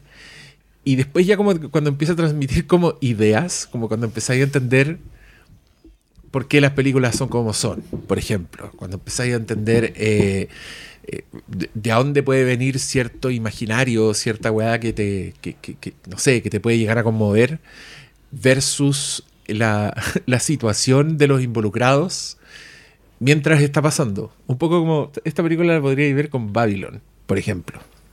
Y co- tendría ahí sí. como un Mira, tendría ahí una buena conversación incluyendo un montaje De, de frenético. hecho, de, de hecho la, la expresión que usamos, eh, que esta es una carta de amor y desprecio, o sea, Mm. de amor y o desprecio, que Babylon es una carta de amor y o desprecio a Hollywood, esta también corre en esa, en esa categoría. O sea, es una carta de amor y o desprecio al cine francés el 96. Sí. Porque, Sí, porque sí. igual es aborda un momento en que el cine francés estaba en este plan. es muy de su tiempo. Pero, pero que también está dialogando con el cine del mundo. También está Sí, como mirando lo que están haciendo al otro lado, está haciendo su propia versión. A mí me pasó que mucho rato yo decía, ¿por qué el pastor Sala hizo ver esta película? Y cuando vino el pedazo de la película hongkonesa, yo dije, ah, por eso no hice ver esta película. Y pues cada vez que pasaba algo distinto, yo decía, ah, no, es por esto. Cuando sale como la, la, la película de 1915 y como que explica la weá, y dije, ah, pastor, esta película. Es, es bueno cuando abordan el- le vamos a decir a Moody que le pongan ahí una foto del Pastor Sala en un rincón, Claro. como Pastor Sala Still of Approval. Malandra. Yo no alcancé a verla, lamentablemente. Ni, ni, ni pusiste nada. Es que no alcancé Inserte. en estos días no. Está- no, no, no, pasa. no- Está pasa, bien, ya, no alcancé, no- pero, Pero ya pero qué con lo que No hablaron, me llama justificativo. mucho la atención porque no esperaba que hablaran de los temas que están planteando. o Ah, sea, ya. a mí es como yo te lo he dicho, es el meme. Tenían mi curiosidad, ahora tienen Ahora mi tienen mi atención. Ahora tienen mi atención. No, no, sí. Mira, la idea de alguien queriendo hacer un remake de una de 1915, que cuando te tiran las imágenes más encima, la, tú decís, ¿esta weá es 1915? Porque hay, un, hay una, una forma de abordar Sí. el erotismo. No, es como las películas que de Pearl. Es como la- Claro, es que de hecho, Como es, película es que- una película, claro, es una película europea. O sea, ni siquiera es precódigo. ¿cachai? Claro. Porque ustedes saben que en Estados Unidos en algún momento, para, para La- los que están escuchando el podcast y viéndolo, un todo. momento que llegó un código de censura al cine norteamericano y un montón de películas, las películas se dejaron de hacer como se hacían. O sea, el ejemplo más típico de esto es que ha- había una regla de que tú no te podías dar un beso, tener boca contra boca, creo que eran tres segundos máximo. Entonces, por eso muchos besos de los años 30 son como son Topones. como topones. Topones. Claro, y Yo te diría que es muy de- después, ¿ah? el código Hayes entra, ¿En 40? creo que en los 40, creo que es justo Ah. preguerra.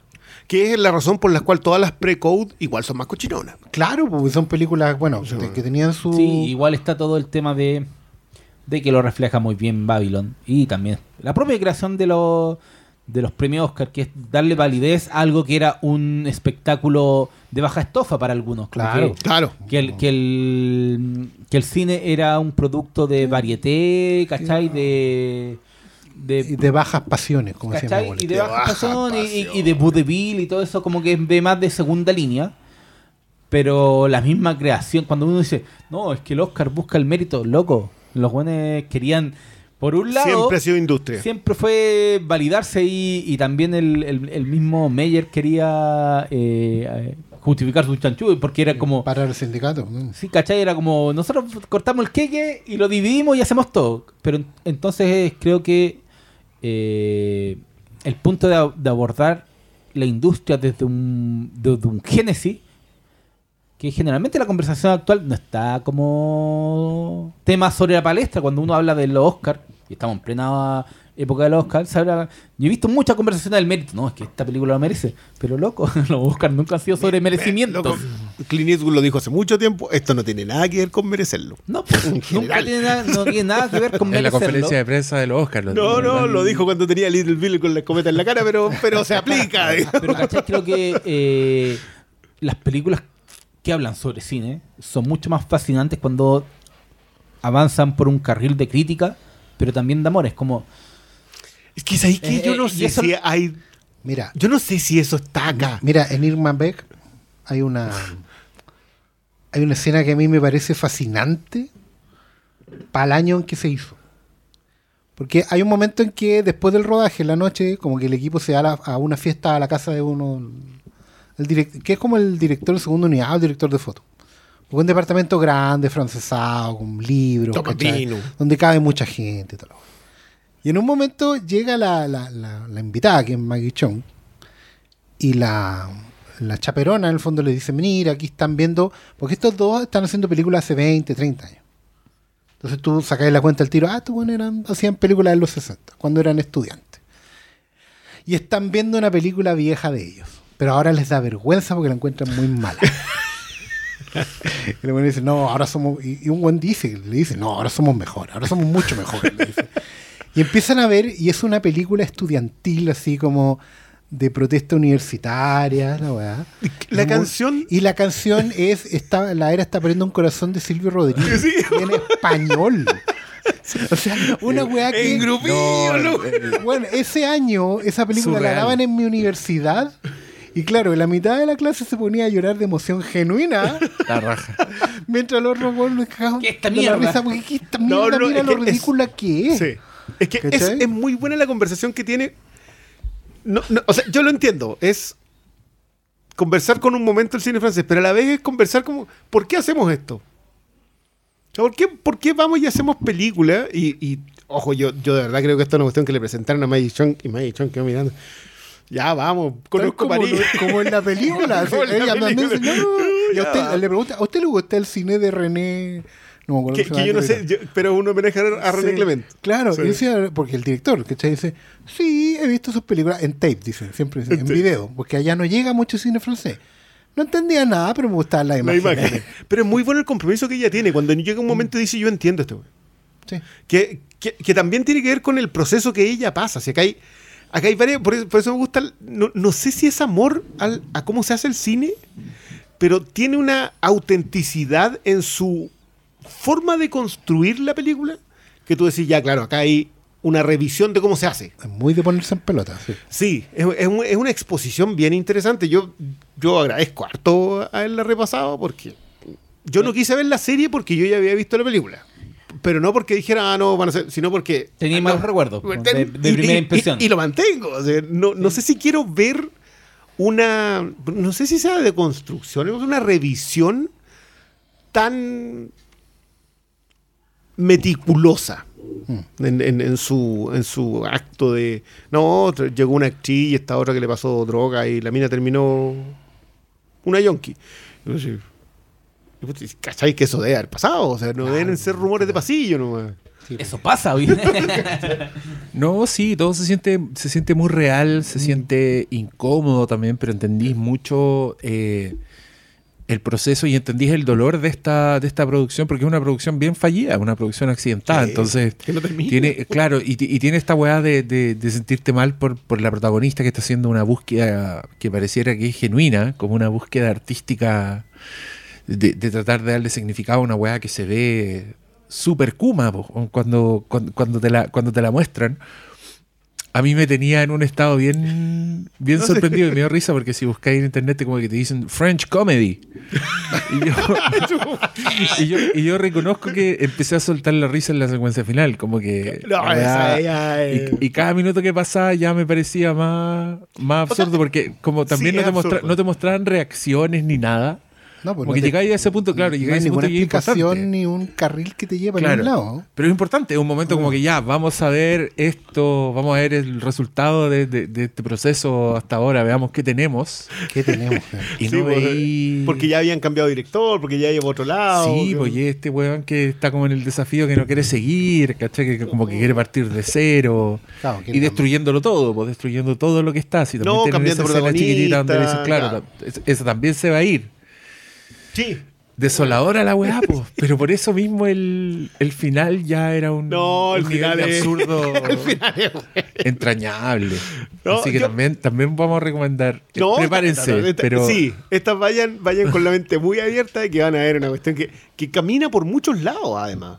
O sea, estéticamente va dando vueltas, como que no sabéis bien quién es el protagonista, la protagonista, los protagonistas. Te, te van, se mueve por donde quiere. Y hay harta, que a mí me encanta eso del cine francés, que la pelea francesa es pelea. Sí. Los gri- la- la- cuando se agarran a putear, no es, no es como la- que, no es como que deja que el otro termine, que, que, que es algo- una característica del cine norteamericano. No, esto se, se van gritando encima. y- y creo que todos los conflictos funcionan muy bien. Y lo otro, que hasta allá tiene muy buena cámara en espacio cerrado. Es alguien que sabe el- el- el- la primera secuencia del- de la llegada de Maggie Chong es una. De hecho, cuando ella se va con la, con la otra, no la chaperona, sino como la, con la jefa de producción, El momento que, claro, que la jefa de producción en el fondo le está haciendo una encerrona, porque quiere saber si la, la diseñadora de vestuario le dio drogas, si se la está comiendo, porque todo, ¿cachai? Y, e- y e- hay un la cámara se va encerrando sobre ellas dos, sobre la incomodidad de, de Maggie Chung, y termina encuadrándola a través de una ventana del metro. De un Después- metro que se ve en movimiento. sí, no, sí, tiene- Esa weá buena una secuencia no, completa, weón, que el weón así la van cerrando y. Como O sea, dice el lo- Diego, súper incómodo finalmente. Los que hayan visto Personal Chopper, los que hayan visto Sils María y no, no retrocedieron mucho en la filmografía de Sayaya, yo, yo- esta es muy recomendable. Esta y las horas del verano yo diría que son como la, las que... Estas llegan a Criterion, po. Sí, po. Las reeditan ahí. las reeditan en Criterion. Igual es una oportunidad Y que digámoslo, este streaming. esta llegan a movie. No, Esta, esta es peli- esta es película de movie, hay que decirlo. si no, no- no, no, yo no creo que tenga nada de malo, pero, pero en serio malo. Aprovecha de que, de que la recomendaba acá. No, No, ya, que dura una hora y media. Repito, meme 90 minutos. tiene mi curiosidad. Ya, oye, van dos recomendaciones. Van dos Dos recomendaciones. recomendaciones. Les contamos ahora que tenemos concurso. Que tenemos, tenemos- tenemos concurso. Antes de hablar de la otra película, mira, tenemos los tote bags de movie para que todos sepan que eres amante del buen cine. Morritain. Sí, puedes llegar ahí como Barney con, Con. Yoko Con Ono. mira, El concurso, adivine cuánto No, pero espérate. Viene esto, viene, claro, lleno de Blu-ray. Sí, no. van, van a una sala de cine y se piden cabrita en, en la bolsa. Échale aquí directamente. Mira, cosas, No, mira, cosas mira. que caben en la bolsita. Oye, no, es que, te- es que tenemos un pack. Mira, Ah, es esta bolsa, es este afiche que estoy ¿Sí? mostrando acá. Es un afiche de After Sun, el estreno del momento. Ah, Souvenir de está está súper bonito. Es una ilustración, no es una foto de lo. ni es el afiche, es como una ilustración impresa, bonita, de tamaño pertinente. Y más encima, seis meses gratis. Suscripciones de seis, Seis meses. meses, ni yo tengo seis meses. Vamos a coger tres ganadores. Tres ganadores de tres packs de eso. Así que tienen que dejar comentarios en cualquier parte. Vamos a sacar ganadores de. Uno de cada plataforma. Sí, vamos a sacar uno de Instagram, vamos a sacar uno de. Ahí pondremos un post pues, para que Ya. ustedes vayan. Ah, en este dejo el comentario. Y en SoundCloud dejan en el capítulo y en YouTube para que dejan en los SoundCloud comentarios de. Comentario. Y en Spotify no En pueden, Spotify pero no se puede dejar comentarios, po. "Oh, Es mejor. sí, es una de, la- una de las carencias que tiene Spotify para los podcasts. Mientras en más plataformas, más oportunidades tienes de De ganar. ganar. No, pues sí, vamos a sacar de una, una de cada una. Ah, sí, pues es Sí, verdad. po, pero todos están Sí. participando en todo. Mira, que yo soy pésimo para las matemáticas. A diferencia de. Ah. Ay, pero mira, una Antonio Adovich. Vamos. Puta la Homenajeando a febrero, muy bien. Bueno, por lo menos no dijo, por lo menos no dijo Don Francisco. No, no, pues el, el rey del pase. Aunque ahí podemos pasar a Mandolino. ¡Mandolino! No, ya. Tenemos el orden cronológico. Dice que ahora nos vamos a- al año 1998. 98. Ájale. Oye, ese- Mil no- ese que- Después de ese final, No- Nos venimos de Francia. con 98. imágenes granulosas y contrastadas en blanco y negro, en un proyecto Con rayos saliendo que de los se ve bastante ambicioso y pretencioso, nos pasamos a... presente lo malo. Yo la, la vi después de ver la otra. Terminó Irma Vip y puse la otra y fue... Es que est- me- estaba como en cortocircuito así. Tra- tráiganme un taladro. Llámalo, cuéntanos. Miren, voy a contar el viaje para la elección.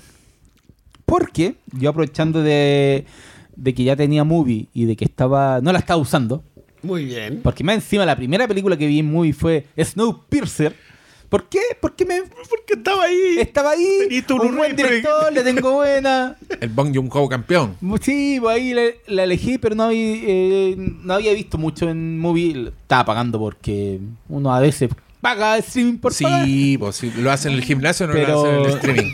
En todo caso. En ese momento dije, un oh, buen movie, voy a buscar algo que sea eh, concha de su madre. Una película en donde... Una película concha de su madre. un- una película que a la, pa- para eh, hacer sufrir a la audiencia del Filmcast. Entonces, vi, oh, Lars von Trier, qué bueno, ¿qué tienen? ¿Estarán los idiotas? Justo no estaba los idiotas. Entonces, convoqué al Paulo Quintero de mi año universitario, del 2005. ¿Qué película veían en esos tiempos? Entonces empecé a buscar como películas más, eh, por un lado, que no estuvieran en ningún lado, en, otro streaming, que, y que al mismo tiempo tuvieran una propuesta que tampoco llegara a ser tan fácil a los cines. Entonces por eso eh, mi primera opción habría sido eh, Lo Idiota. Eh, si hubiera estado Serbian Film, igual habría seleccionado. Pero de repente me topé con un par de lecciones más populares.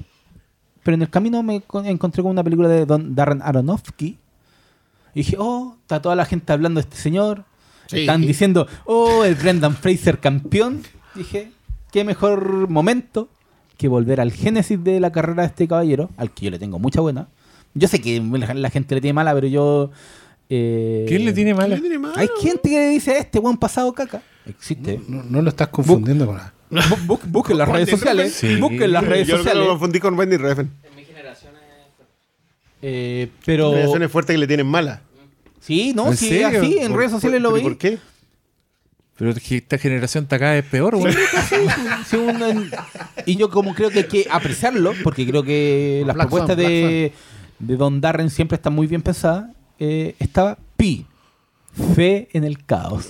Eh, Búsquenla así porque si le colocan pi le, pas- le salen muchas Le películas. sabe muy, pero tengo que buscar la Pi, Sí, Fe en el weón. Caos, la primera Yo película que pi, él espacio, hizo. dije, ¿por qué, no, ¿por qué no sale el tiro?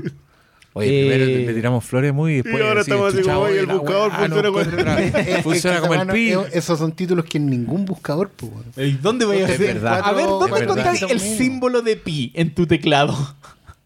No, preguntes, no preguntes porque alguien te va a comentar. Ni Google, po, te va a No, te van a decir. el- Alt en- en- en el- 148. sí, en el código AXI al 188.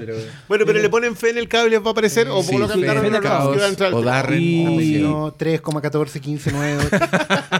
3,14, sí. Y Ah. es una película que yo no veía 20 años.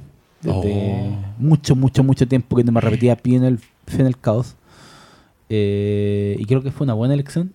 Haber vuelto a una película hecha con el puerto del pan, literalmente. Como que fuera una... No, así hizo, hizo una colecta una sinagoga. va a sí, una- una- esta, esta fue hecha con colecta, literalmente. No, con una propuesta visual demasiado ambiciosa para las posibilidades económicas que tenían a la mano. Y creo que responde también por qué este director después era sinónimo de alguien osado. Eh, hasta el día de hoy, creo yo. Hasta el día de hoy.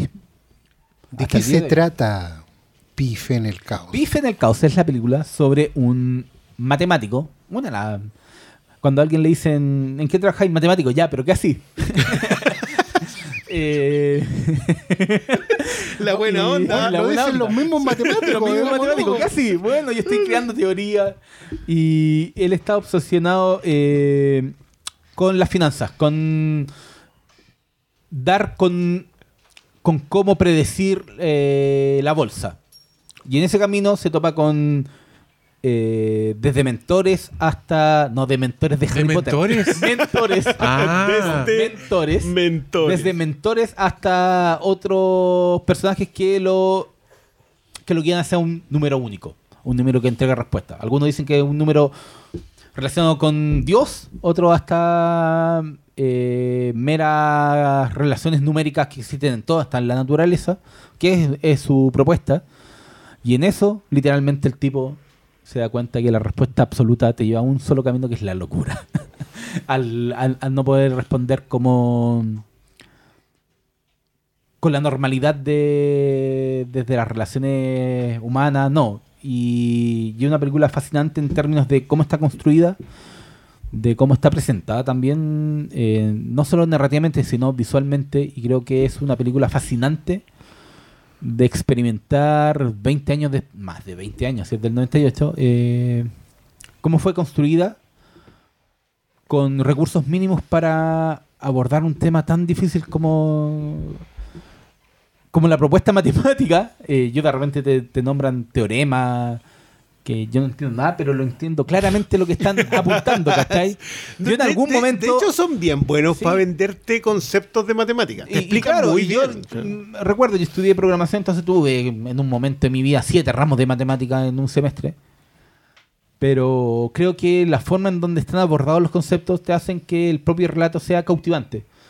Y creo que termina demostrando el talento que tiene Darren Aronofsky para, para desafiarte, desafiarte a ti como au- audiencia y, y literalmente meterte en la locura de un personaje que no tiene escapatoria de sus propios pensamientos. Entonces creo que es una buena forma de acercarte a un director que en el hoy, en el ahora, está siendo eh, muy hipeado en ciertos círculos porque ahí viene una película que se ha demorado en llegar acá a Chile y la quieren ver, que es The Whale.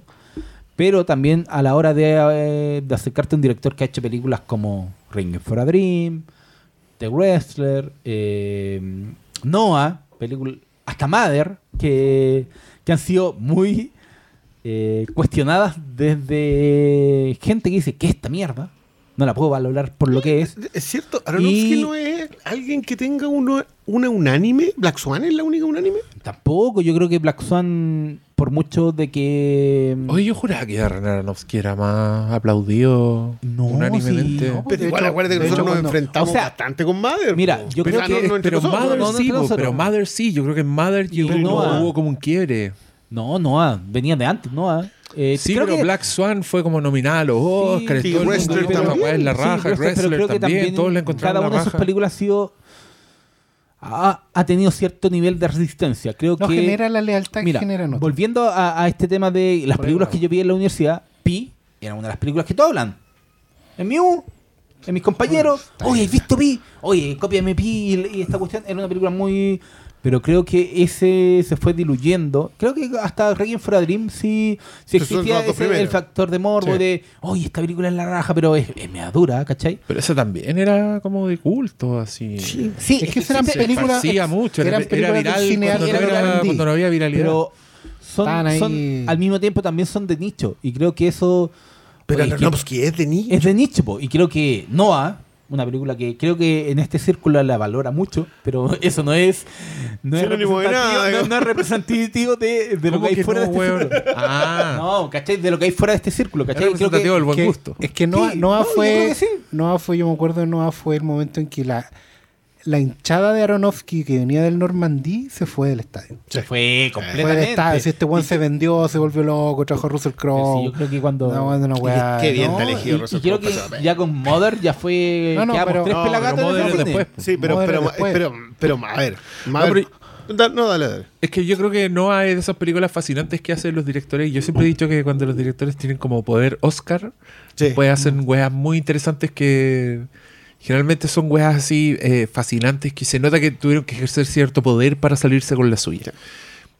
Noah y yo, después y de yo Black creo que Swan. Noah, sí, po, Noah es la que hace después de Black, Black Swan. Swan Wrestler no. que, que tuvo que, que no. tuvo como toda esta esto- estos hits así wow y de repente pudo hacer una weá con más alto presupuesto pero donde no sé po, esto, esto- estos detractores Sí, Wrestler Wrestler primero y después Black Swan antes- sí pues sí an- Black antes- Swan y Black Swan fue como super mainstream Y antes de Wrestle hizo The Fountain, que también es muy resistida. Esa es muy resistida. Es muy resistida. Y Esa la gente le cargaba. Esa la gente le Oh, cargaba. me acuerdo. ¿Cachai?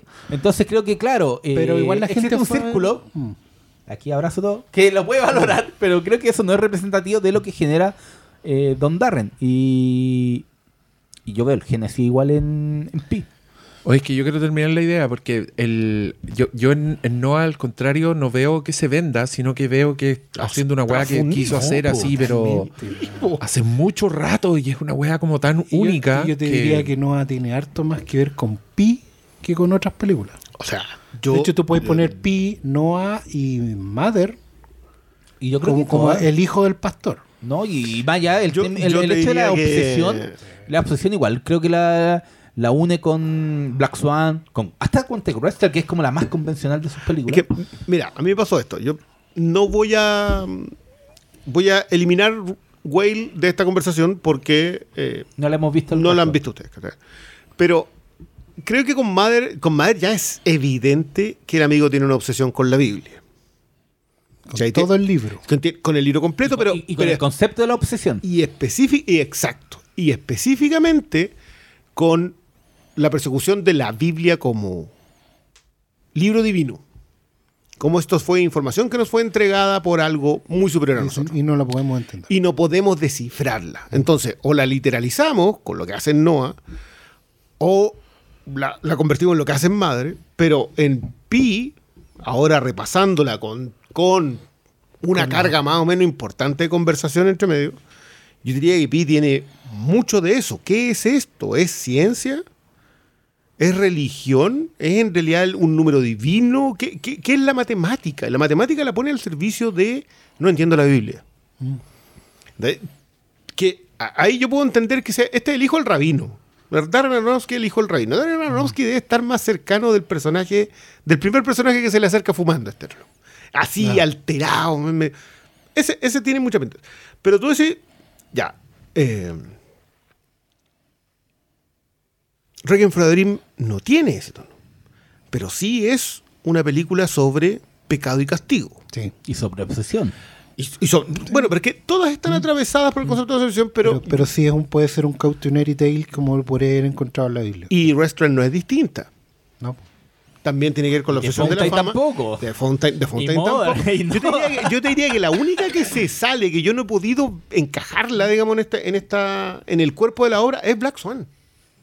Es la única que está fuera, más allá del chiste Perfect Blue, digamos. Pero igual está tiene- fuera por, por. Pero es que igual yo Por lo estructura. con. Sí, en estructura quizás, pero el término de la obsesión es. Sí, es que No es la droga, creo, pero. es- creo que la obsesión es.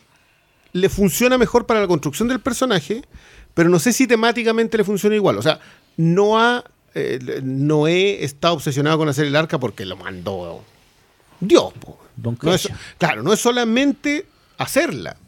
Eh, y en el caso de Pi, él, está, él no sé si está obsesionado, es, es inevitable para él. O sea, él, Sí. él no está en búsqueda del número, el número se apareció y es información nueva. O sea, Le fue revelado, de. Y le fue revelado. Sí, de bueno, hecho, esta- esa es la otra Pi- conversación. Pi Hay tiene- mucho, el Fontaine tiene mucho que ver con la Sí. profecía, por ejemplo. Pi tiene mucho que ver, es la historia de una revelación que igual que en todas las historias de la Biblia no es deseada, no es buscada. Bueno, Cuando yo era chico, mi abuela me dijo que no mirara el sol. Yo lo miré. Caí. Eso, eso es muy bíblico. A esa mí me dijeron bíblica y- que estos y- cochinos. Y después cuando pelea, de hecho cuando, castigar, cuando no se, mire para encara atrás. con, se encara con los... Con los pero esa weá de no mire para atrás, eso es Requiem for a Dream. Sí, sí Requiem Requiem for a Dream es, La, es la- pecado la y castigo. de Lot, claro. El, pero por ejemplo, esa va de, de la revelación no es buscada, está súper claro cuando enfrenta a los rabinos, o al, o al rabino, digamos, y le dice, no, si esto es mío, porque me fue revelado a mí, tú no lo entiendes. ¿Cachai? No, lo que te pasa es que esta weá tú no la entiendes y te está matando. No, porque cuando tú viste el número, tú no lo entiendes el número. La weá la- el- es la sintaxis, es lo que está entre los números. Qué gran, qué gran Ahí está concepto ese que, el- que, del- que tiene que. bueno, digámoslo también, Pi es una película con profeguía. Esta es una película muy de tesis, muy de universitario que viene saliendo, que le metió todo el cine. Que tiene el mismo en el cuerpo. O sea, esta es una película con ángulos, con, eh, Con cámaras Mira, en, de hecho, en creo el que metro. con la elección de hacerle alto contraste en blanco y negro, Ya, es como, mira, no tenemos plata, pero ¿cómo le hacemos esta propuesta visual? Bueno, tenemos esto y, ¿cachai? El, No, y el computador armado con cachureo, y, le- y- y que todo transcurra como en dos o tres ambientes, que se nota que pedían permiso en el metro para filmar como a las 4 de la mañana. Son, son cuestiones que tú decís, una no, película esa, esa le hicieron en guerrilla, no pidieron permiso porque se iba a demorar mucho. Les llegaron y, y pescaron y, bueno, saquemos la cámara ahora. No, Pero- vienen los- no están los guardias. Pero a, mí y- me, a mí me resulta sorprendente que es una película que yo siento, claro, tú, tú lo decís muy bien, esto es una película de guerrilla, está hecha por... Es Por un lote, cabrón. Digámoslo, la- volviendo al, al comienzo, es una película que, cabros, si usted está en la universidad, si nos escuchan, alguien que está en la universidad, es la película que vi en la, cuando está ahí en, Mm. está en la universidad. Hay Pero- muchas películas así. Pero es que temáticamente hoy día, yo siento que hoy, viendo esta película, yo digo, Aronofsky entró con lo que él quería contar y no ha dejado de hacerlo. Y creo que es lo más. O sea, y es muy valioso eso. O sea, estamos hablando de 98. oh, 25 años. 25 años el hombre se ha mantenido. Ha tenido éxitos, fracasos. Sí, trabaja obviamente hoy día con actores y actrices que van a estar mucho más dispuestos a... Aunque no sé si después de Madre va a tener tan buen casting para una película. pero- El- Pero si tuvo tema. una, pues si viene con The Whale, ¿no? Y con Brendan Fraser. Sí, pero ese es es como, como un el- comeback. Pero Sí, es como de Wrestler 2.0, ¿no? Sí. No, no, ya, pero es que Madre está desde Harry para abajo. está- No, ajá. Estaba, pero estaba su ex, que era Jennifer Lawrence. Jennifer Lawrence. eh. Que no era su ex en ese momento. No, en ese momento no era. No, de hecho fue a era, propósito. era su musa. Y está súper bien en esa película. Ahí están todos bien. No sé. Sí. Bueno, pero es que no. No eh, sabí. eh, Ese, ese tema, ¿qué? ¿No sabí? ¿Qué ¿No no sé? encontráis que actúa bien? Sí, Jennifer pero Lawrence? hay un podcast en donde defendimos esa película cuando No todos la estábamos bombardeando. No me acuerdo. Hablamos de, de sí, pues, pero ahora yo dije que estaba súper bien y tú dijiste no sé. O no sé qué weá dijiste, te escuché mal. No, no, no, no, dije, no sé, pero es que creo que es que ese era el punto de, de elegir a, a Don Darren, que es que es muy resistido. Cuando, o sea, que tú me digas que para ti no era así, y para mí siempre ha sido. Es el tema con Aronofsky desde, desde Requiem for a Dream. Fue- creo que, fue- mira, está Requiem for a Dream, eh, The Fountain, eh, Black Swan, que creo que fue la más recibida ampliamente y, y hasta The Es la más Wrestler, popular, Y hasta probablemente. Wrestler. ¿Sabéis por qué le encuentro razón? Por- tampoco lo había Y, creo pensado no, antes. y yo creo que Black Swan y Trek Western era como el momento en donde todos, ¡ay, sí! Sí. Darren, Darren", pero después llegó Noah, Llegó llegó Mother, que hasta el día de hoy creo que la hacen o sea, mierda. Es que, po. es que yo te diría que el perfil de comprador de Aronofsky está súper definido. Y lo abandona Y, lo- rápidamente. y- y no, y está súper definido. Pero el que se compra Black Swan puede ser cualquiera. Sí, esa, esa es la O sea, idea ahí es donde cachai que alguien llegó. Tema tema te- Black Swan. Bueno, le fue súper bien, pues también. Sí, le Claro, fue súper bien. sí. Pero yo digo aquí y ahora. Wrestler, po. Y también Requiem for a Dream. Sí, pero Sí. Sí, Requiem for a Dream, la Ellen Borstein estaba nominada. No, no, O sea, no recuerdo si se lo ganó. no, no fue un éxito económico gigantesco porque eran películas limitadas que la estrenan como en cinco cines, y sobre todo esta, pero eran... Es que hay un componente en Requiem for a Dream de, de shock que impactó mucho a la Sí, audiencia sí. y no la, no la hizo masiva. Porque hasta el día de hoy es como, No, oye, no. ten cuidado, no, eh, oye, esta No. película, esta película no es como para ir a verla con la mamá. Pero creo que O sí, si tu mamá es drogadicta. si tu mamá es la, es la, es la señora. Pero creo que el. Mamá, voy a ir a ver una película. el- mamá. No, pero mira, la, No, la mejor manera de- de revisar eso es siempre poniendo en, en la misma punto de partida a los tres, digamos. A Nolan, a Fincher y a Aronofsky. Ponlo a los tres en un punto de partida y ahí vais viendo. ¿Cachai? ¿Para qué lado van y con qué se topan? Porque esos buenos son básicamente la, un grupo generacional compacto. ¿Cachai? Ellos O sea, son de la misma generación, Son la misma generación, pero, pero además los tres buenos como que en un momento eran la promesa de... No recuerdo en qué premiación de qué año estaban como los tres nominados a algo por lo menos. Y era como muy la nueva camada de Hollywood y después ahí tú vas viendo dónde se van posicionando cada uno. digamos. Y de, de hecho, yo creo que de los tres, el, el más resistido siempre ha sido Don Darren, porque.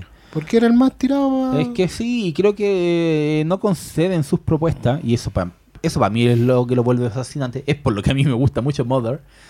Pero creo. Y Noah. Es que vol- volviendo a las películas más recientes del director, que son estas dos, creo que. Que te representan y te presentan a un, a un director que sabe lo que quiere contar, cómo lo que cómo lo quiere contar. Y eso está presente desde la primera película que fe en el caos. Entonces creo que cuando se te, te, te enfrentáis a una película de este director, para mí no hay para mí como alguien por el tipo de película que me gusta ver, no hay sino espacio para cautivarme. De repente no, no engancho del todo. Yo hasta el día de hoy con The Fountain es como Esa- esa una es película que, me cuesta. Pero, yo, sea, pero yo te diría que esta hasta veo- segunda es la que más cuenta. ¿eh? Sí, sí, creo que sí. Pero creo que la fascinación supera el- lo que me cuesta. Estoy fascinado viéndola y, y- y creo que hay tanto por destacar que no puedo sino valorar, valorarlo. Pero hay, hay mucha gente que se crea una barrera y no, no es capaz de, de hacer eso. Y creo que Mother, hasta el final de sus días, va a ser el mejor ejemplo de cómo eh, se crea la barrera y, y- y se gesta un hasta una especie de rechazo. Cuando se estrenó Mother hubo mucho, mucho rechazo. Pero tampoco a mí nunca me sorprendió porque para mí eso era don No, yo, yo, Aronofsky. yo más allá de lo- del resultado que tiene Aronofsky en, en la- en las audiencias, lo que me pasó repasando esta, primero es que agradezco mucho eh, lo conciso que es. O sea, temáticamente es alguien que dice, ya, esto es lo que, lo que quiero contar. Y la película va escalando con, con muy buenas intenciones, encuentro, y con muy buenos recursos para la escalada. Llega un momento en donde ya está ahí, onda, ¿qué es? eh, ¿Qué es esto? Ya creo que el, personaje de Mark Margolis, también conocido como Salamanca, eh, Yo no me acordaba que no. salía el tío También sale en. Requiem for a ¿En Dream. serio no te acordás? No me acordaba, es que si te digo que no la vi hace 20 años. No, yo, yo me acordaba que era Requiem for a, for a Dream? No me acuerdo, pero lo, lo miré en la filmografía y dije, ¿salía en Requiem for a Dream? No, de hecho, todos salen. Sí. Sí, salen, salen todos en Requiem Sí, for a Dream. sale pues, hasta. Es uno de los psiquiatras, creo que en, en- en la segunda. Pero bueno. Pero me pasó que cada personaje sentí que me conducía la película en algún, en algún tema. Y creo que es una película bien compleja temáticamente. O sea, tú Y puedes. textualmente, creo yo. pero textualmente tú puedes seguir lo que le está pasando. O sea, Aunque no, sí, aunque no comprendáis cosas. es un misterio y ese misterio va avanzando y tiene un desenlace, tiene consecuencias. Hay tres puntos en donde el tipo puede encontrarse con lo que está. Eh, sin embargo, está todo puesto ahí antes por los demás personajes, por la vecina, por la vecina chiquitita que anda con la Por calculadora, de la, por la administradora, por la agencia de bolsa, por los judíos, ¿cómo se, cómo se llaman? Hassin, Hassan. Los, los caballeritos con, con sombrero y barbas largas. Están todos, todos van confluyendo a que la película, o sea, que la historia del protagonista se vaya complicando. Pero tú puedes seguir el misterio bastante bien. Entonces, es una película donde la temática de fondo se te puede escapar. Yo siento que ahora repasándola, yo dije, ah, esto estaba metido, estaba obsesionado con esto. Y puedo, y puedo verlo, puedo ver el tema bíblico, el tema divino, puedo verlo acá. Y ahora me va a costar no verla en las demás. Que, que, que- que es un cuento que igual encuentro que uno, no sé si a uno le hace bien porque empieza a forzar las lecturas. De hecho, hay un muy buen diálogo sobre forzar la lectura Es que, de algo en función de algo que tú ya definiste, que, es la igual, teoría científica. Temáticamente creo que igual es súper difícil porque The Fountain aborda ese tema.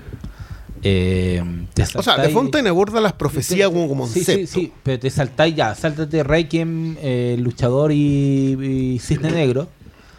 Pero después las dos siguientes que son. Es que eh, las dos siguientes son bíblicas sí, pues son derechamente, pues una es Noé y la entonces, otra es la no- Biblia. No, es pues. fácil, po, ¿cachai? Entonces creo que.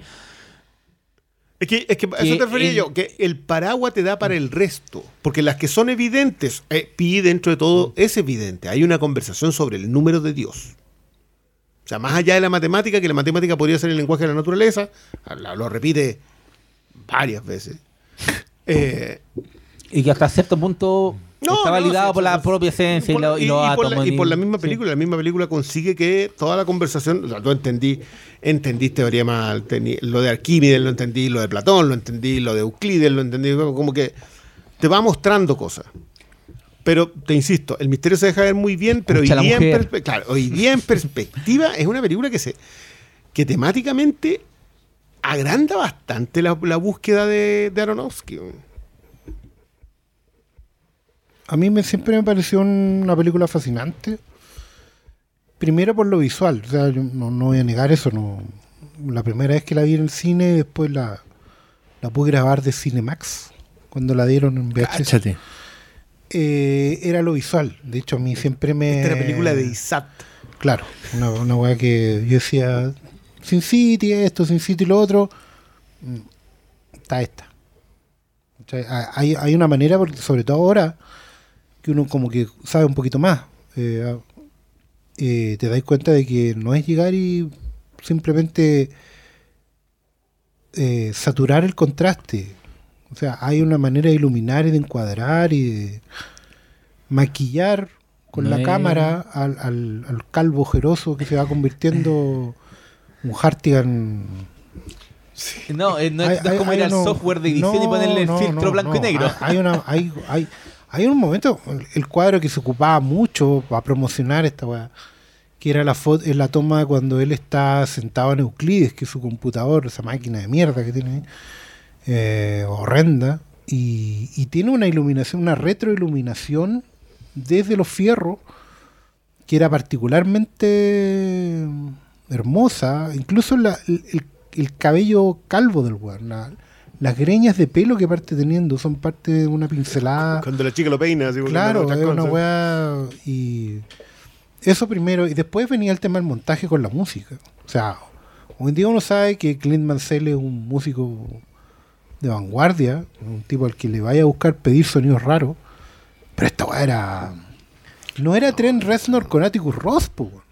De hecho, Man- Mansell, Mansell es bien precursor de esos dos. Sí, pues, weón, si aquí el weón de repente te sentás y empezás a ver un sonido completamente nuevo que iba de la mano con el montaje a una cuestión frenética. Yo, sensaciones de este tipo, como las que tuve con Pi, no las tuve hasta que vi eh, eh, Son of Metal.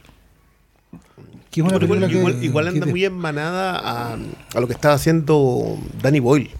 Sí, sí, O sea, pero esta weá tiene, tiene esa energía. tiene la energía, pero esta weá adem- además tiene una estridencia que duele. po.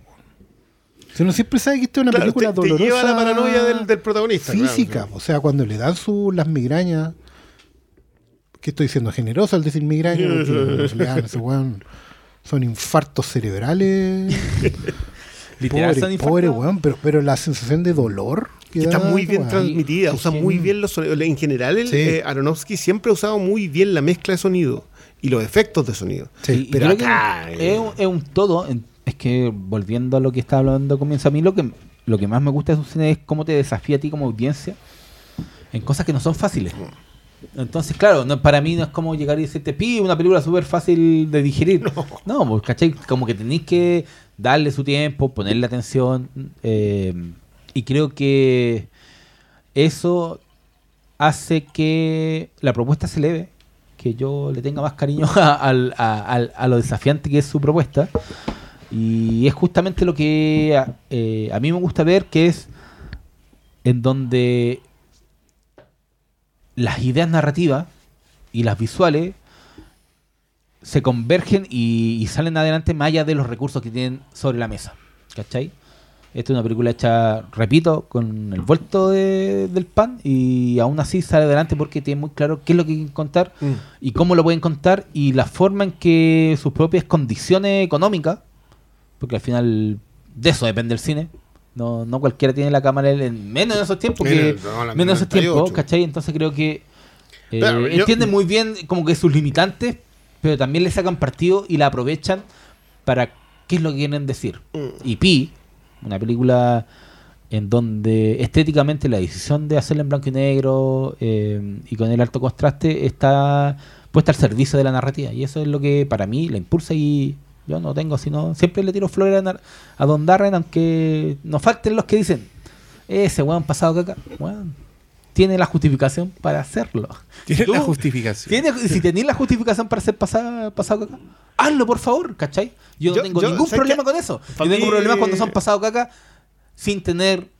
No, eh, no, cuando no hay sustancia. cuando no hay, no, y, y, y, y, y- y- y en tus bolsillos no tenéis cómo justificarlo, y él tiene. Es que a mí me pasa al revés. Yo, yo siento que, que Aronofsky es súper simple. O sea, un tipo que tiene un, un tema claro y lo aborda de frente. O sea, no, no trivializa la temática de la película con adornos innecesarios. O sea, se ha mencionado, no sé por qué, hoy día, muchas veces a Binding Refn. Pero Binding Refn toma temas muy simples y los sobrecarga. A mí me puede gustar, pero sé lo que está haciendo, sé que esto es innecesario, esto es innecesario, tú podías empezar a sacar cosas. En cambio, creo que Aronofsky es muy frontal en su cine. Y eso se lo agradezco mucho. Creo, vuelvo a insistir, yo creo que Black Swan está un poco fuera de la filmografía del mismo. Más, más allá de que tú la ves y es una película de Aronofsky. Ah, pe- pero de alguna manera siento que temáticamente está, está un poco fuera. pero me agrada mucho. Yo, yo sé, yo, yo, siempre he dicho, yo entiendo de que es difícil llamar a entretener con, con cierto cine. Aronofsky no es, no es alguien que, esté pensando en la pura entretención, pero creo que su exposición eh, en la pantalla a mí no me aburre en ningún momento. Creo que, eh, de hecho, este en particular, o sea, claro, la- tiene 25 años, pero la veía ahora y dice, ya, pero esto es, el loco tenía Tiene un pulso, sí, weón, po. pero impresionante. Más allá de, y, y eso es más allá de que dure, ¿cuánto dura? ¿Una hora cuarenta? Menos, 86 Sí, minutos. ¿cachai? Menos de una hora y media. Creo que, Vuelvo, vu- yo me comparto No había agradecimiento. plata. más- pero más allá de eso, creo Ya, que pero el pulso Simple tampoco tenía plata, igual dura dos horas. Ahora dura menos porque le están sacando cosas cada vez que la, la, la reeditan, lo Lo está, está- está- están poniendo mañoso. Pero aquí había mucha menos plata. Aquí había mucho menos plata. No, sí, esta weá, de hecho, yo, yo siempre yo entiendo, hay una weá. Mira, lo voy a ejemplificar así. La otra vez fue un cliente a la tienda y fue como la semana de sincerarse con el pastor. Porque pasaron muchas historias. Para, hay un no. No, pastor. y- no, es que fue, fue, Señoras fue particular porque los voy a ir contando por capítulo, pero todos tuvieron que ver con Satoshi Kon. Fue la semana de Satoshi Kon. Ah, ya. Y llega un amigo, me dice, pregunta por dos, tres títulos. Y de repente como que mira hacia arriba a la izquierda y dice, voy a llevar Black Swan. Me lo dice como con culpa. ¿Cuánto cuesta? Me dice después. X lucas. Es- barato, la puedo llevar. ¿Ya? Yo tengo que subir a una escalera para bajarla, ¿no? Está, está alta. Con, con riesgos para la rodilla y la Sí, espalda. la digamos. Sí, Es bajito. Eh, y me empieza, solito empieza, es que yo tengo una relación de amor y odio con esa película. Porque para mí, como fan de Satoshi Kon, eh, la película me encanta, ese Black Swan, pero me cae muy mal. Me cae muy mal porque Aronofsky nunca quiso reconocer que haya sacado ideas de, Sacado idea de un. De Don eh, claro, de, de perfecto. Y, que, y lo que a mí me, me- me decía, me, me causa problema es que cuando se lo preguntaron, él lo negó, dijo que nunca la ha visto, que no le interesa ver. Ya había comprado los derechos. Claro. Y se la llevó, y se fue así como. Cae bajo. No, no, no, se fue así como cumplo, eh, he hecho lo correcto, pero no encuentro Me siento sucio. agrado en ello. No, no, como que cumplió, con su deber no más cumple, ¿cachai? Y, y y yo le dije en un momento esto, le dije, mira, a mí no me extraña dentro de todo lo que te está pasando. le dije. Porque igual Aronofsky es bien personaje, eso. El weón entra en personaje. Y yo le digo, y debe ser un weón pesadísimo, un plomo, weón. ¿Cachai? No debe ser un weón simpático, debe ser un weón que te pilla una hebra y te agarra de ahí y no te suelta. Y tú tenés que ser plomo y medio para poder ahí entrar en ese juego. Yo siento que el weón debe entrar en un personaje. Y creo que eso te transmite en sus películas. Mm. Porque tú tenés toda la razón en lo que está diciendo Cristian Veneno, que Aronofsky es súper simple, un tipo que va directo frontal, a la sí. weá. Pero lo que hace es entrar pateando la mesa antes de colocar las cosas encima. ¿Cachai? No es un weón que venga como a caer bien. De hecho, él sabe que es muy simple para la jugada, pero con la idea de movilizarte, de, de provocarte cosas. O sea, todos sabemos que lo- lo- el montaje final de Requiem por un sueño es básicamente ver hasta dónde podéis llegar. Sí, señor. ¿Cachai? Es es una weá que es bruta así. O sea, No tiene ninguna Solamente sigue el personaje No. de Jennifer Connelly. Exacto, No- tiene ninguna necesidad de serlo, weón. Y llamar a Jennifer Connelly para hacer eso también tiene que ver Y con que eso. aceptara Jennifer Connelly. También, pues bueno, eh, ella nunca le. Nunca ha sido de, de decir que no a los desafíos, sino pregúntale a Argento. de- Ya, pero tenía, no tenía ni edad para votar. po, Eh, pero, pero, ¿qué, qué hacía ahí, digamos? ¿Cachai? Pero a eso voy, porque es un tipo que no. Y uno entiende dentro de esa perspectiva que una película como esta dice: Bueno, no tengo plata. Plata no tengo, soy estudiante. ¿Cachai? Así que voy a ser lo más cabronazo que pueda. Incluso saliéndome de madre, y de ahí no he dejado de salirse de madre, pues, bueno. Si cuando uno lee las entrevistas de las últimas películas también, pues siempre está como en un plano así como... eh, mira, la verdad es que no me importa mucho si le va bien o mal a la weá, ya me pasaron la plata, se ponen todos a la chucha, aquí está la weá. Es el meme de don señor Sosa. ¿Qué me importa ¿Qué a mí? Váyanse a la mierda. Yo, yo, yo quiero decir que ahora, con la perspectiva de los 25 años y recordando que este caballero presentó su proyecto para el murciélago después de Wrecking for a Dream, yo entiendo, el mundo no estaba preparado para esa wea. Hay que decirlo. Hoy día quizá, pero en ese tiempo no. Ya James Gunn. Pues, ay, ese, ese cabrón, pues, no sé si para el plan que tiene, a pero una igual era reunión. bueno. Llévalo a una reunión para que nos ilusionemos, ¿no? Mira, si están metiendo a James Mangold en una película de La Cosa del Pantano, Pero ahí se metió solito. yo tengo, yo tengo, Oye, yo sí, tengo, ah, yo, yo nunca tengo he más visto a alguien dan, autodándose el trabajo. Nah, si eso ya estaba zanjado. Sí, está conversado ese tweet está conversado. Está Yo, conversado. yo desde mi retiro solo voy a decir que quiero brindar por la cosa del pantano, que después de Superman y Batman es el personaje de C más adaptado. Oh. Yo también que- quiero, quiero tres decir esto, o sea, películas, dos series de televisión y una serie animada. Yo, más allá de que sé, la conversación que estamos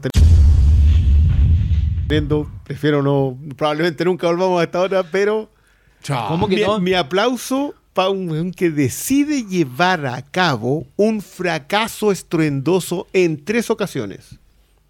Something solo ha fracasado cada vez que ha sido adaptado. Lo el único que ha hecho. Y aún así decidí hacer una película y, y la estáis conversando con un director que por, por, por cuarta vez. Cuarta. Son tres- Pero mira, Van a ser tres películas, ser dos tres series de tele Sí. y una serie animada. mira, yo creo que ven el potencial, pero si no, no, no, no, pero- mira, ven el potencial, pero como nos enseñó la mitología griega, acercarse mucho al sol es peligroso. yo solo puedo respetar No, que quieren hacerlo, no, sí lo y yo le digo, denle. Sí, por, pero- el- pero- por nuestro querido Alan Moore, denle. Hay poca posibilidad. no, bueno, pero bueno, eso es justamente Pero- lo que pasa pero a mí. veo, ¿cachai? Creo que hemos tenido las la tiene que ver con nuestro rango etario, pero hemos visto a un, a un autor en 25 años. O sea, probablemente Pi la vimos, yo ya había salido de la universidad, lo voy a reconocer, pero la vimos en ese periodo Sí, porque iba a universitario. la cabeza como porque así, ya había salido, ya, pues, en el 98 ya estaba afuera. Y, y estamos hasta acá, pues. Hemos, hemos venido consumiendo todo el cine de Aronofsky en, en, en vivo y en directo. Es que para mí es fascinante el tema de las reacciones que genera con cada película. Porque para mí, desde que como yo lo vi en la UP y Reign for a Dream, para mí es como, como Vietnam, la weá. ya- Esto ya lo sufrido, ya lo. ¿Cachai? Entonces para mí cada, como que cada estreno. Entonces yo sé que probablemente esta la nueva, este wey me va a gustar o va a haber algo que yo encuentre choro. Pero más allá de que la gente esté como empecinada en Igual, igual tenía 29 Don ya, Brendan, ¿eh? Don no, Brendan, no era tan Don chico. Brendan, como que yo veo mucho aquí el ruido Brendan, oh, Brendan Fraser. Cuando yo vi, cuando lo. Que eso está mal. No, pero yo vi Ah. cuando lo trataban mal a Brendan Fraser, no vengan con weas, po. Yo, Entonces yo quiero creo decir que, es que- cierto. Más allá de eso. Eh, ¿Por qué lo trataban mal? Oh, a Brendan Fraser desde George de la Selva ahora sí. Oh, mira la wea, que me, de las weas que me acuerdo. Yo no sé si lo trataron mal con George de la Selva, ni con la momia lo trataron mal. Con el, Sí, el pero había- de Arizona. Hab- Había con. ¿Cómo? cuál? ¿Arizona se llama? ¿Sueño? ¿No? ¿Cómo se llama ese? El, El- hombre de California. El hombre de California, donde El un... Cinnamon. Sí, Sí, Encino Cinnamon. Man. Buena, Encino Man. Es que mira, yo, es que, bueno, Pero igual, que- igual pero, una pero igual se desapareció. Sí, se desapareció, pero creo que Sí, eh, pues sí, fue siempre fue, drama, como mirado menos. Era como pero- de hecho, cuando la, la momia fue como un éxito, era como. ¿Y con Brendan Fraser, güey? Es como. Sí, pues sí. Brendan Fraser nunca fue una luminaria. De hecho, a mí me encantan las, las películas de Brendan Fraser que yo amo. Y, y- y Dilo, soy de verdad porque... era- no, no. No, esa, Yo sí- esa corre All Monsters es una weá, pero extraordinaria. Y lamento Joya, mucho que no esté... joya. Que es la historia de James Whale con su jardinero. Y Brendan Fraser es el tonto útil, digamos. Pero cuando es el tonto útil es cuando mejor funciona, Sí. pues, weón. Por Blast, ejemplo, from, Blast from ¿no? the Past. La otra vez, justamente, mi novio atómico, Sí, no, ya, mi novio atómico. que es un joyón. ¿Cómo llegamos? Mira cómo llegamos aquí. Y, No, yo por repito, Encino Man, güey. eh, Vean Encino Man, chora como comedia. Cabezas huecas, po. Que que este año vuelve al eh. Blu-ray. No, sí que se gane el Oscar para que salgan toda esa weá en Blu-ray. No está Encino Man tampoco, güey. Sí, sí está. Por Olive. Ah, está. Pero mira.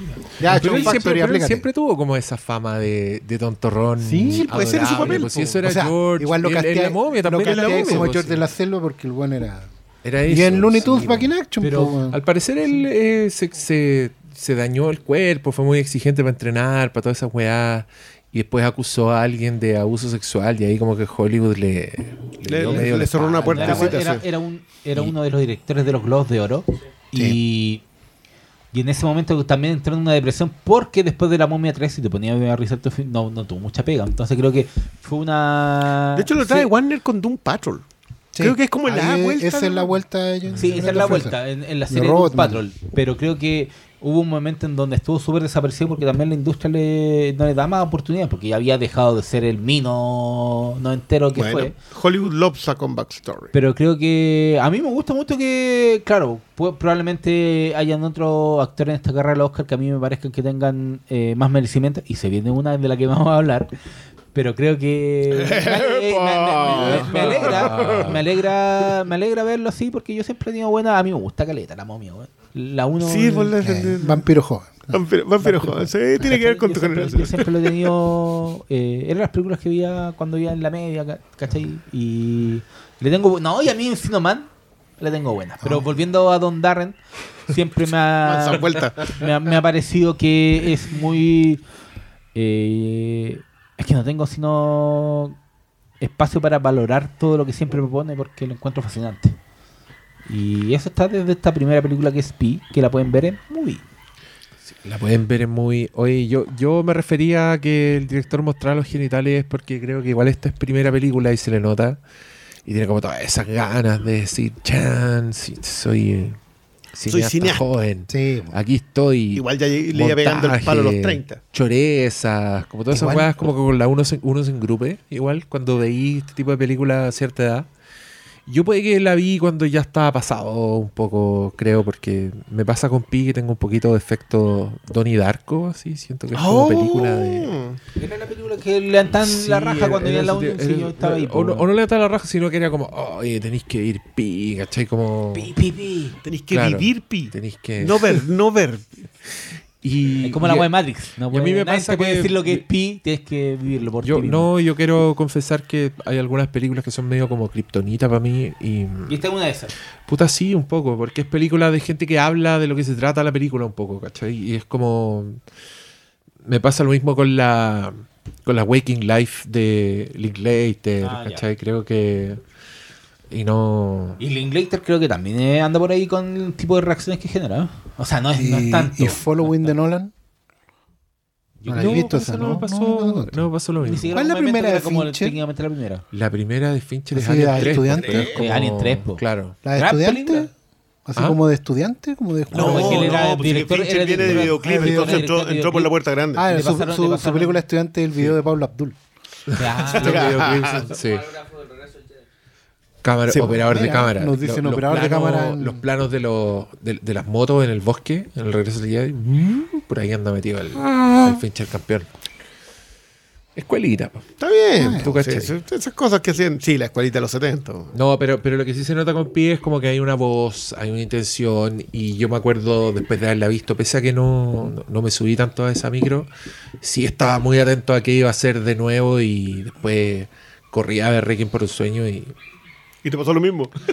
No, no, no, es que yo creo que Requiem por un sueño de más que a alguien también le pasó, pero puta, el bombardeo a los sentidos, que más encima yo vi en el cine, yo salí como muy acelerado con la película, encontrando que era joder, Joya. esto sí es cine. ¿cachai? Dice cinema. Sí, pues no, y de hecho me acuerdo haber pensado, "Est- esta sí, pues ahora veo lo que todos ven en, en Aronofsky, pero no es una película que resiste mucho mucho paso de tiempo, creo yo.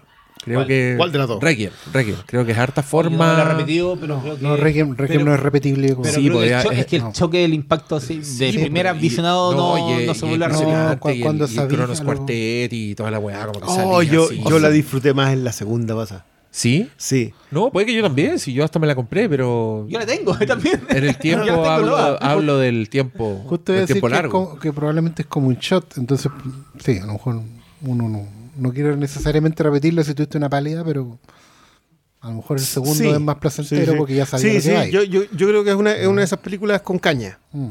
Es una película que tú terminaste de leer y no, me, no me siento bien, no me quedo, puedo matarme.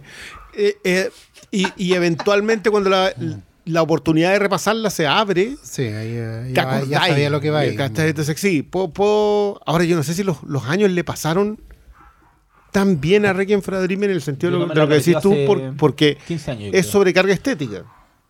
Y las películas con sobrecarga estética de los 90, Y es los 90, sí. O sea, los, 2000 los 90 sí, tienen- esa ya es 2000. Pero... Es que Pero- lo hemos dicho acá, así que los 90 en general era una weá de toda la carne en la parrilla y se también acabó el creo que- mundo. No, y creo Sí. que también como... no, era, no están Sobre hechas para la segunda envejecer. mitad de la década. No están hechas para también envejecer. Influye el hecho de que. Creo que hasta Pi, pero también influyeron y tuvieron muchas remedos de. Pienso en Spoon, todas esas películas como de drogadictos, ¿cachai? Como que hubo mucha. Esos eh, son más remedios de O sea, Trainspotting, de te diría yo. Te diría que no, la mayoría de esas cosas de creo que el- Trainspotting. el- hubo factor. No, pero, pero sí, sí creo yo que había un factor de que era no eran películas que estaban hechas para envejecer. El, el- el factor Requiem, yo te diría que es el, eh, la construcción musical. Mm. Eh, no, y el peso de que la, la- que la música te pesara fue algo que afectó mucho la primera, o sea, la, la primera década de los 2000 tuvo mucho que ver con eso, que remata No, con lo de Reznor. eh, Y la edición también, pues igual le fue Russell- influyente ahí. Y la, pues que la edición viene de antes y la edición se vuelve frenética a fines de los 90. O sea, el caso, nosotros hemos hablado de Pi, pero no hemos hablado mucho de que la cuestión tiene una edición así, pero Sí, bien salvaje y edición de sonido que también que funciona muy bien. Entonces, ya viene remedios. de ahí. Y, y Trainspotting también tiene muy buena edición, ¿no? O sea, hay hartas en ese momento. Pero los 2000 necesitan que la película te pese. O sea, la, la primera década de los 2000 tiene mucho de Requiem for a Dream. Entonces, claro, quizás el repaso ahora va a responder a, ay, que agote. Y, y eso sí puede ser paso del tiempo. O sea, hoy día puede ser mucho más agotadora Requiem for a Dream que, no sé, El 98. no, que Mandy. Ah, Para que se entienda, digamos. sí. Sí. Sí, sí. Oye, nos pasamos a la otra película. Vamos. Ah. Este otro ya dejó, te dejó ahí el pase. Dejamos la. Ya llegamos a la película más reciente, que es la que escogí yo. Y que no hay mucha sorpresa porque en verdad tenemos el afiche. Tenemos la acá. ficha de fondo. Sí, yo dije, hablemos de After Sun del año 2022. La película de moda, un poco, ¿o no? De la directora Charlotte Wells. Charlotte Wells. Otra primera película. Un debut. Impresionante debut. Ah, sí, porque había una. Hay una sección que. hay una porque sección Movie de debuts. tiene secciones temáticas. Sí, de repente, eso por ejemplo, te dice, conoce el primer Hitchcock, otra sección de primeras películas, y aquí estaba esta. Estaba, está la de Cronenberg también, la primera. Y está, había otra de Mia. Hansen Love, estaba Pi Aronofsky. Hay hartas primeras películas en esta pasada. Hace unos días subieron el primer- uno de los primeros cortos de Charlotte Wells. Ah, sí, es que ella tiene tres cortos anteriores. Entonces, claro, Y hay uno en movie también. hay uno ya en muy. sí. Buena. Ya, pues, y me pasó con esta película que está pasando hace poco al streaming, porque tuvo como un. Tuvo una pasadita tuvo en unas cine en semanitas diciembre. cines que, que, según yo, fue exitosa. Por lo menos en mi. Fue muy conversada. En mi círculo, como que es- hubo un boca a boca medio indie, si querí, pero O sea, que boca a boca al fin y Para al eso cabo. tenemos la bolsita. Venía la conversación la y en un momento me llegó un mail, dijo, hola, somos señor Movie, que andamos, vamos a presentar esto en cine, quiere verlo, quiere tener acceso al screener de Afterson. Yo, sin tener ¿Qué me han dicho? No, no tenía idea No, que es, era. que, es que era también el primer contacto de Movie Cine. Sí, po, y era como, démosle, ¿qué le hace el agua al pescado? Y También nos invitaron a una función a la primera Sí. empresa. Yo, quizás mi única crítica hoy día a lo que está haciendo Movie para promocionar sus películas es que lo aplaudo porque les está funcionando muy bien. Pero las la premier son muy premier. ¿En qué sentido? Gente, gente bonita. Uno no encaja. Si tú nunca voy a encajar. Pero, pero que Asume- pongan una, pongan una puerta especial para Pa' que entre uno nosotros. para- Claro, ahí con el servicio. No, Exacto. como hay, Sí, hay un hueco y cuando ya apagaron las luces. señor, cuando- usted claro, usted puede entrar cuando apaguen las luces. Dos minutos para entrar, yo en dos minutos me siento. Después ahí ya o no hagan un, o un publicity stunt así, dan como caras con un, con un palito así para que no se ponga adelante. como ojos bien cerrados. Todos vamos como ojos bien cerrados. Pero, pero todos con la cara de Paul Mezcal, por ejemplo, en la premier de. Oh, y a la salida. Ahí te encargo el, el como surrealismo. esta- Estas mascarillas que vendían en, estas máscaras que vendían en, en- de plástico en, en Plaza de Armas. pero, pero, ya. Malo y yo mandaron el. Y fueron. a- Ah, pero No, ustedes lo no, vieron ahí. no, Ah, pero eso es lo que hacen con la gente fea, pues le mandan el Sí, link. po. La premiere. Pero, la- pero el, el link yo lo vi con subtítulos en inglés porque él, él tenía desfasado los subtítulos en español. ya. Es un detalle que pasa muchas veces en estas plataformas de screeners. Ah, sí. No, no sé, yo no me acuerdo. Pero no, no venía con el mail gigante pegado. Sí, también. Sí, También. Pero muy transparente. Ah, ya. No molestaba no como en la otra weá del. No, pues cuando vimos, O sea, cuando Puta, vimos qué Prey. desperdicio. Mira, qué yo desperdicio de, pi- de pizza, weón. Yo solo Pedimos quiero- pizza para ver esa weá. En esa experiencia quiero remarcar que yo soy editor de un sitio de cultura pop. Oh, Y en un momento Mr. dije, oye, pero esta, esta cuestión como que no entra mucho en el tema, pero como me mandó solo dije, ¿sabes qué? Y subí la reseña Y igual. subió la porque reseña encontré igual, sí. que Había lo reseña de suficientemente buena porque dije, la subo porque creo que es fascinante la... Digamos, la- la digamos que After Sun tiene en dos meses en el mundo. gol- en cómo golpea Porque, nuestra porque, masculinidad. por- porque eso es la- acá hay una muy buena conversa a propósito de cuándo entran las películas en la competencia de premios. Pero Movie tiene dos meses en el mundo. Yo sé que puede estar antes en algún no, en festival. Estados- no, no, en Estados Unidos Movie tiene años, lleva mucho No, tiempo antes. la After Sun, bueno, Ah, pero escúchame mucho- cuando Pero hablo. After Sun es de mediados de año, creo, porque estuvo en este. Pero tiene los dos meses de los estrenos en Estados Unidos y acá. Se empezó como el 6 de diciembre. Mm. Sí, creo que un poquito antes. ¿eh? Pero bueno, Una semana. no, porque están estos festivales de como el TIFF y Pero estas cuestiones. En el TIFF creo que Pero fue que la primera vez que yo escuché mencionar. Sí, ¿cachai? Sí, como que, y que era como, ah, mira, se estrenó Ya, pero digamos que- último trimestre. En, el, en el TIFF la compró Movie. Sí, pero fue como último Ahí trimestre. fue donde. Último sí, trimestre. digamos. último trimestre cuando mucho. Pero como que la película la empezaron a distribuir muy bien y agarró vuelo. Porque. Digamos que yo pensaba que llegaba a la. A las ¿Cómo 10 a agarré la- tanto a las vuelo, 10 meme? para el Oscar. Sí. Yo pensaba que llegaba. Yo, yo la vi viendo que ya no llegó, Ya. pero me sorprendió. Me sorprendió retroactivamente. Dije, ah, sí, igual, igual pensé que llegaba. En- No, sí, es que yo los estrenos en festivales los cuento poco porque en festivales los ve muy poca gente. Sí, Después pues, cuando se demora empiezan los caleta, estrenos- los tienen- estrenos no tienen- con, con argollas, ¿sí? Con gente- No tienen ni distribución, pues, No, muchas po. veces. De hecho, muchas veces Compran van a los ahí. festivales a presentarse para que se las compren. Y ahí entran los streaming, y ahí entran los estudios Y de chicos, hecho, ahí en- llega 24. En Cannes hay todo un negociado y por eso películas así como de baja, baja estofa dependen de Cannes porque van como distribuidoras chicas, porque van, no sé, po, una cuestión que de rusa, esta, todo este terror ruso deben tenerla en Oh. Cannes porque hay como un mercado mercado secundario, El ¿cachai? exorcismo En lo- de Dios. En los El El exorcismo 80, del diablo. El exorcismo de todo. en los Sí, años yo- ¿cachai 80, que colocaron el exorcismo del Canon, diablo y yo estaba así como. Sí, po, Canon Group. pero si siempre se exorciza el diablo, ¿qué es esto? ¿Cómo que más vaya a exorcizar? O Siempre será el diablo que exorciza, po. Esta vez Puta, ya. es al revés. el ¿cachai? combate final. Pero si había el exorcismo de Dios. Entonces esta es la segunda Esa, parte. esa yo de verdad no sé qué, qué puede ser. Que es como un Freaky Friday. Bueno, pero ya, volvemos a After Sun. Volvemos a Quiero- After Sun. quiero- quiero- ¿tú, ¿Tú fuiste el que la viste al final? ¿O tú, tú la habéis visto ya? Yo la vi en el, en el screener de. Que nos mandaron. Ya, que yo fui el mandaron. último en verla. Sí. Pero, pero también tenía programas de subtítulos, entonces fue una, una bien a la pasada. Ya. La, la, la visionado completo ya fue cuando entró al streaming formal y el subtítulo 6 de enero. estaba en orden y todo. Sí.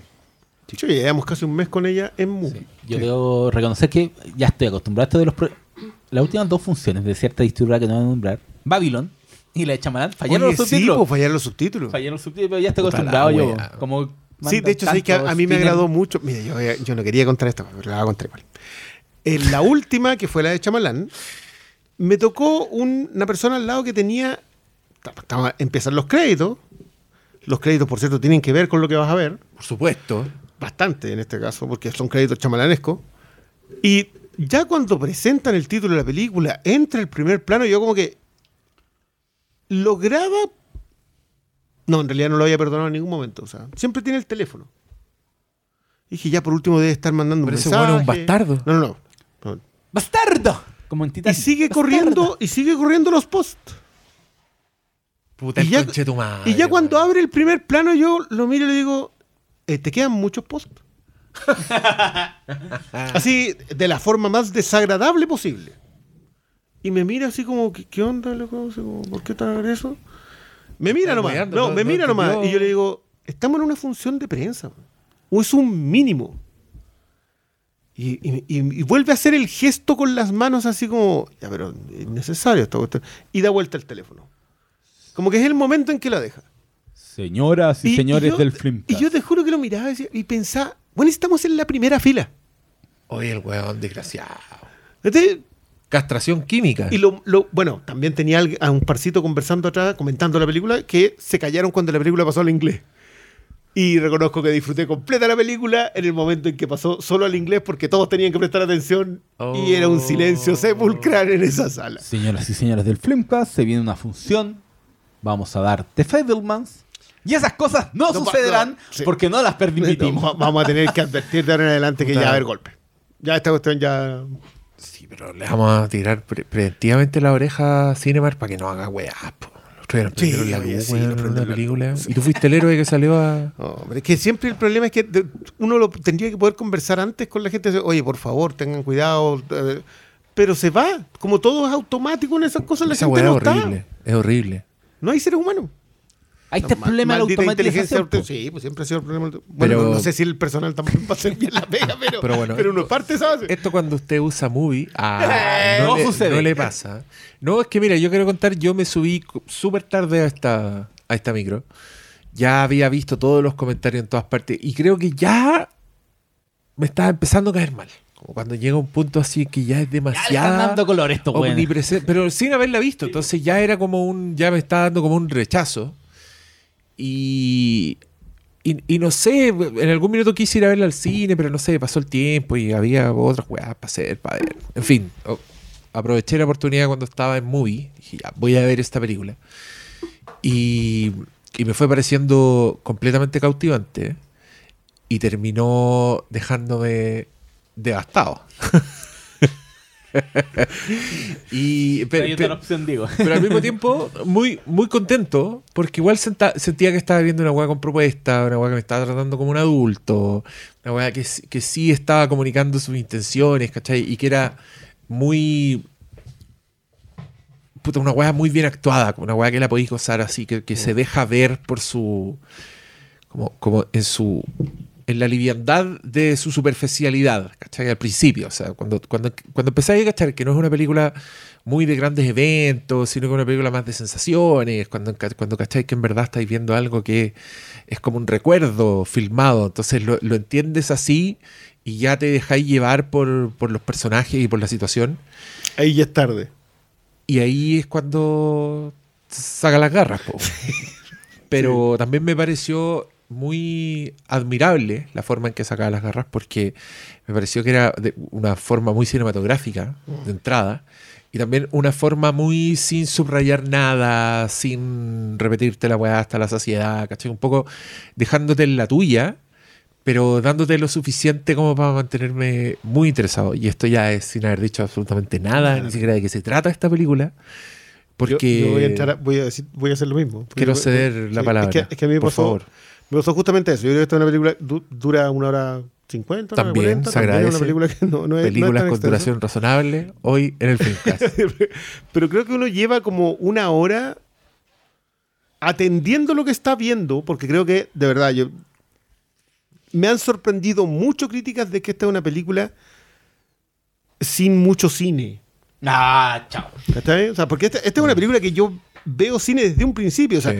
los saltos temporales ya son un ejercicio que no pretende explicar. Yo, yo he defendido bastante la sobreexplicación en el último tiempo porque creo que también tiene que ver con las audiencias nuevas que no, que no funcionan igual, Igual, como. me sorprende eso porque hay un momento en esta película donde hace clic.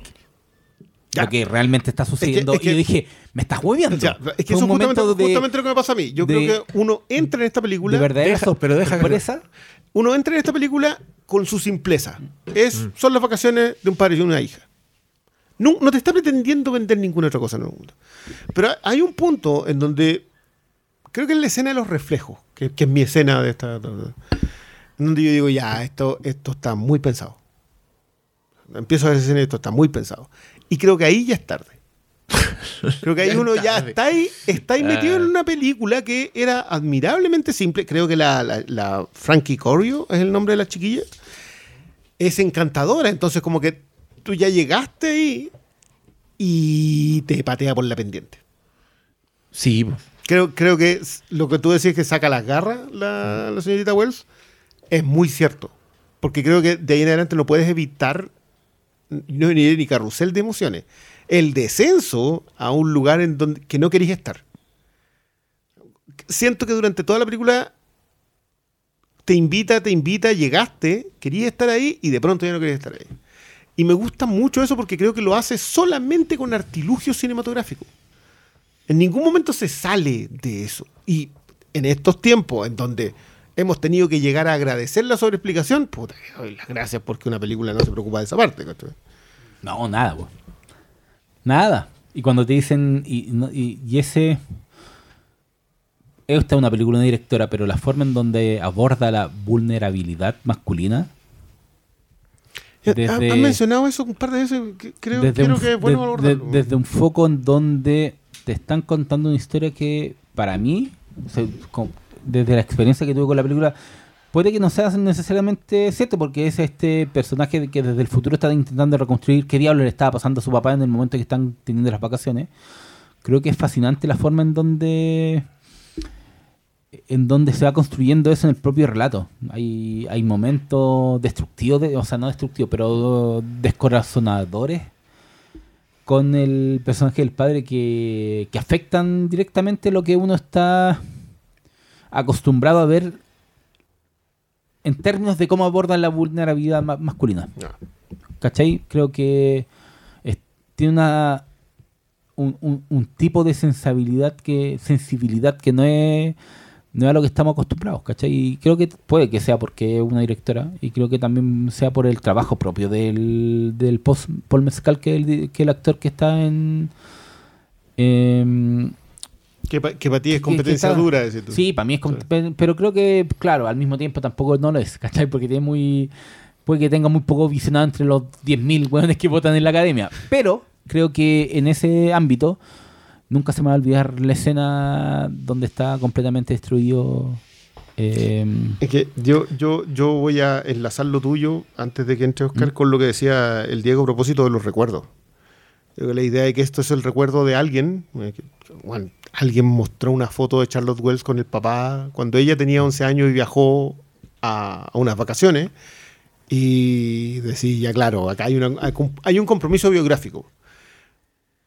Pero creo que yo no sé si hay mucho comentario sobre la masculinidad o la paternidad en esta película. Porque, como dice el Diego, acá hay una, acá está la idea de un recuerdo y de, de entenderlo poco. O sea, que se trata de reconstruir, po. Claro, y que, y que el recuerdo en realidad no tiene mucho que ver con entender. Yo, yo, mira, no es la única obra. Hay muchas obras sobre. No, no quiero spoilear la película. Hay muchas obras sobre eventos en donde la ausencia de personas en el futuro o en el, en el presente en donde tú estás y estás contando una historia anterior, la ausencia de esas personas es algo que te es inentendible. Te enfrentas al hecho de que no puedes discernir qué le pasó a esa persona para ya no estar contigo.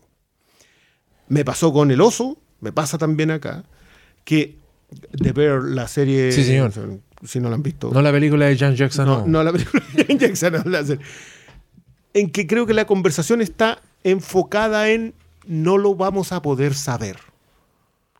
Podemos buscar explicaciones, tener conversaciones al respecto, pero no lo vamos a saber. Y creo que el enfrentamiento del personaje de la, de la niña, de la hija acá, es a no poder entenderlo. Mm.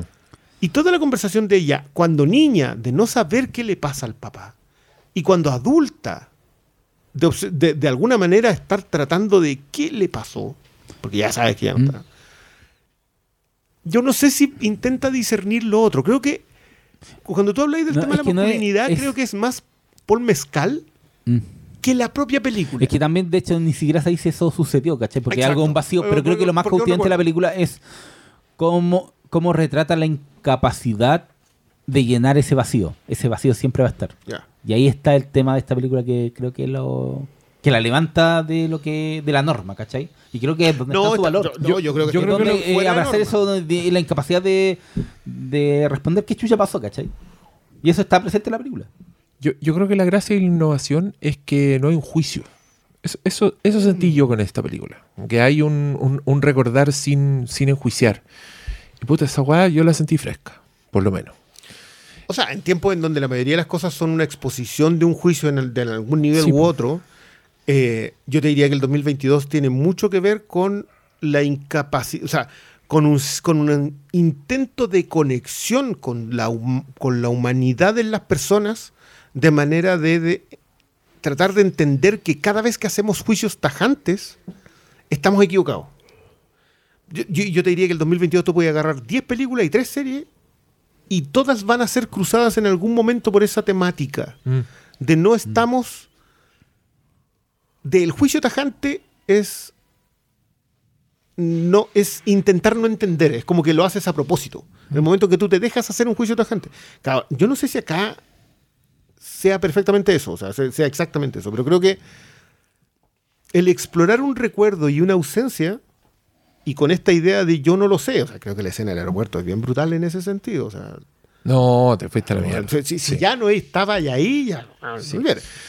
Pero quiero dejarle el paso a Oscar, que está ahí, que se Medita- incorporó. meditabundo. Yo, yo primero quiero destacar que eh, las cuatro películas que hablamos hoy día, ninguna se toma el tiempo de explicar nada. Creo que eso es, Es verdad. bastante bueno, es bastante desafiante. O sea, una película como Driver pudo haber tenido un narrador en off que fuera explicando todas las emociones y todas las justificaciones. Eh, Irma Beb también podría haber tenido un discurso que aclarara postura, pero no toma ninguna. Eh, Pi es una película que básicamente es una exposición sensorial Mm. que no tiene ninguna justificación lógica. Y esta película es. eh, siento que es particularmente hija de su tiempo. Yo creo que tengo una lectura distinta de ella. Eh, pero no, no creo que ninguna de otras lecturas esté incorrecta, porque creo que la película toma la opción de justamente no explicar, solo plasmar, Mm. porque tampoco es expositiva, no es una buena palabra. Expositiva sería si fuera diciendo cada cosa que va pasando. Esto es básicamente un fresco, es una foto del momento. Mm. Pero mi impresión eh, es que tiene que ver con... Hay, hay un momento en la conversación de, de ellos dos que es muy sutil, pa- padre e hija, que es muy sutil porque básicamente se arma con pausas y silencios de la actuación. Que es cuando la niña le revela sin darse cuenta a su padre que ella tiene los síntomas. Hay un momento en que el padre entiende y, asume la, horrible verdad de que la depresión puede ser hereditaria. ¿Cachai? Que hay cuestiones que tú tenías que esto se puede debatir científicamente, lo que yo no estoy hablando aquí en medicina, yo estoy hablando de que hay una certeza que no detona ningún conflicto, pero que sí reconstruye hacia la memoria de la mujer este recuerdo. Porque After Sun creo que está, es una manera súper honesta y transparente, otra película en pelota, digamos, de cómo un adulto como la hija reconoce que a ella le está pasando lo mismo que le pasó a su papá. Y en la memoria reconoce lo que le está pasando a ella ahora que es madre. No es casual ni gratuita la escena cuando la guagua está llorando y ellas tienen que ir a ver quién la va a ir a ver. Porque es súper normal en un ciclo de la vida, cuando uno se hace viejo y uno se convierte en, en los padres de uno, en que empezáis a contrastar y empezáis a buscar las similitudes y las diferencias y las razones. ¿Qué es lo que te hace ser eh, antisocial? ¿Qué es lo que te gusta de la gente? ¿Qué es lo que no? ¿Qué te hace tomar decisiones que parecen absolutamente arbitrarias? desde detalle hasta tu vida misma, desde el lado que escogí en la cama hasta eh, cómo celebráis tus cumpleaños cuando tus cumpleaños caen en verano. ¿Cachai? Eh, ¿Cómo elegí llevar la paternidad? ¿Cómo... Creo que la película es... Es la puerta de algo. Yo siento, mi, mi- mi impresión de After Sun es que es una película que no ha terminado. Es una... A mí me interesa mucho ver qué va a ir haciendo Charlotte Wells en el futuro, porque siento que esta película es el primer episodio de algo. Para mí esta cuestión no terminó. Porque en realidad lo que ella está diciendo hoy en día, ¿saben qué? Hoy día yo soy una mujer adulta, me siento así. No sé por qué, pero se parece mucho a esto. Se parece mucho porque dentro de la lógica interna, o sea, nosotros no- ella no puede saber, porque no lo tiene en cámara, no puede saber que después de cantar el cumpleaños pasó lo que pasó en la soledad de la habitación. Ella no puede saber si cuando la dejó sola, digamos, y se fue para la pieza, choreado, fue o no a- a darse el chapuzón. Esas cosas no se pueden saber en una lógica estructural, excepto cuando tú tienes esa conexión emocional, la certeza de que así pudo haber pasado o así pasó porque a ti te está pasando. Es lo que tú habrías hecho. Es lo que yo haría ahora. Y creo que eso es un ejercicio de terapia muy bueno. Y es muy generacional también. Yo creo que hoy en día, en el siglo XXI, la gente está necesitando exponerse tal cual y generar conexiones con gente con la que no conectaban. Es muy. Es es- uno de ellos los padres. Sí, es muy decidor porque además, ojo, el padre con el que está conectando ella no es un padre que fue a la guerra de Corea, ni un padre No, que fue a la guerra no, de no. Vietnam, ni un padre que vivió la dictadura. No, es un weón de los 90. Somos nosotros los que estamos hablando en este podcast. Un poquito No, más sí. joven. No, No. Ay, yo, yo tengo gente que tiene hijos de 20. ¿Cachai? Claro, ya tiene Es 11 el 90 y... ¿Ocho? No, Un si estamos más. hablando de. Estamos hablando de. No, no, pero, pero yo creo que igual es, es un... A ver, creo que ambientarlo en los 90 igual es un buen, es un buen ejercicio. Sí, po, porque es, es la última generación que echó todo Y es la primera generación que se enfrenta... y que no se preparó para nada. Claro, porque no tiene dos opciones. po. Si esta es una cosa que hemos conversado, lo- con, con- con los- en los 90 se terminan, o sea, en los 80 se terminan opciones distintas de sociedad. Exacto. Y por lo tanto, ellos se enfrentan a que tienen una sola fórmula en la vida. Eh, y, y- y claro que la angustia de los 90, o sea, por favor, hemos hablado mucho de la angustia de los 90, si no por nada existe el grunge y no por nada existen los movimientos musicales británicos en donde tú escucháis las letras y son gente que no quiere estar ahí. No, po.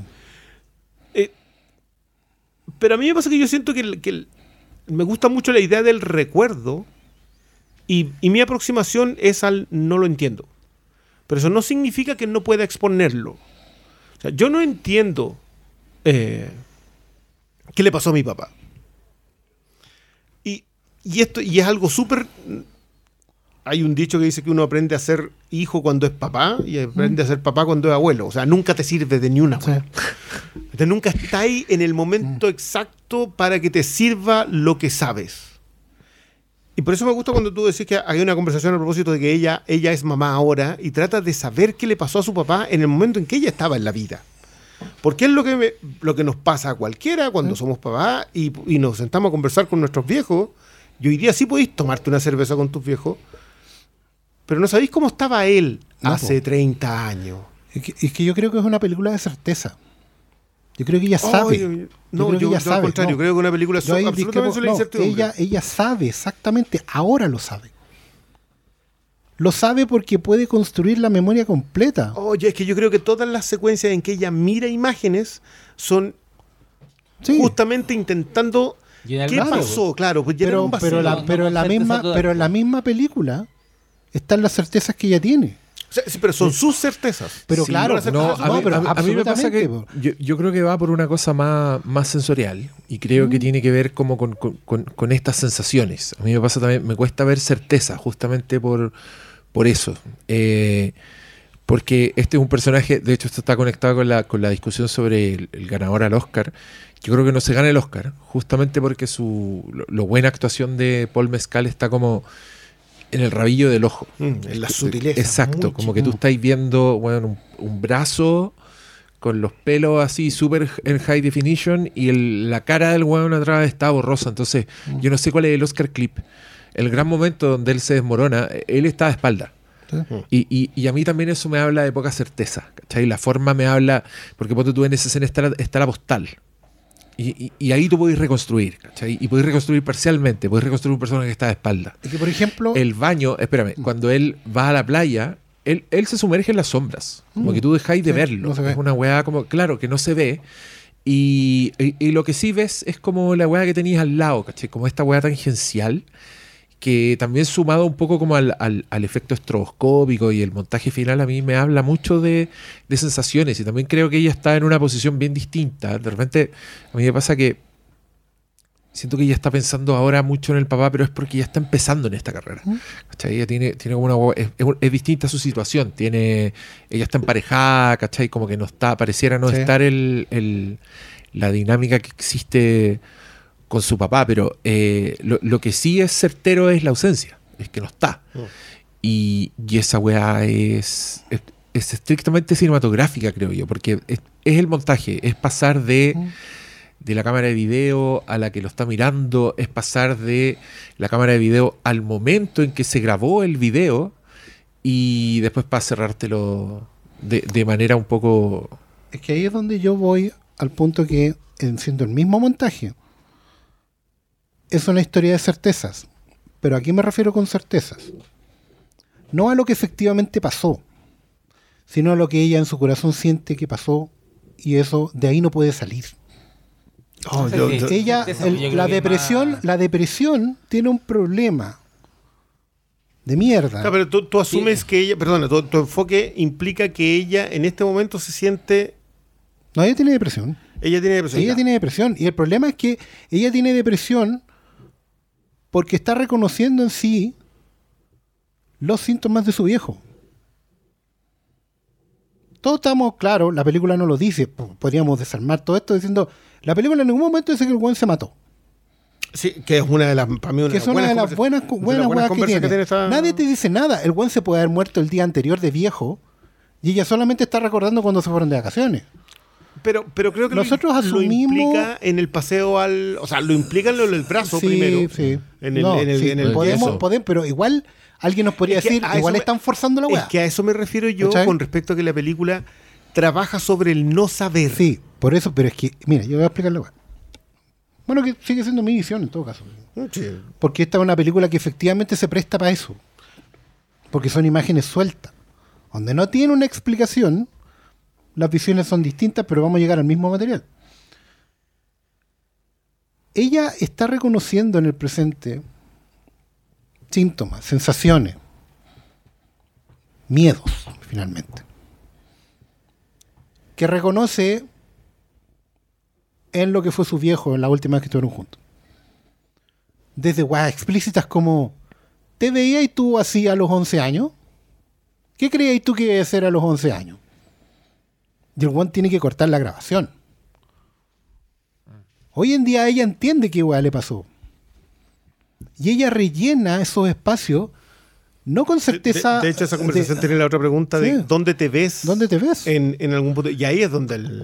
ella, lo que está haciendo ella es entrar, porque el problema de la depresión es que tú terminas, te- estás obligado a entrar en la sombra. Estás obligado a meterte en esa weá porque no, la otra, ¿qué, ¿cuál es la otra manera? ¿Darle la vuelta?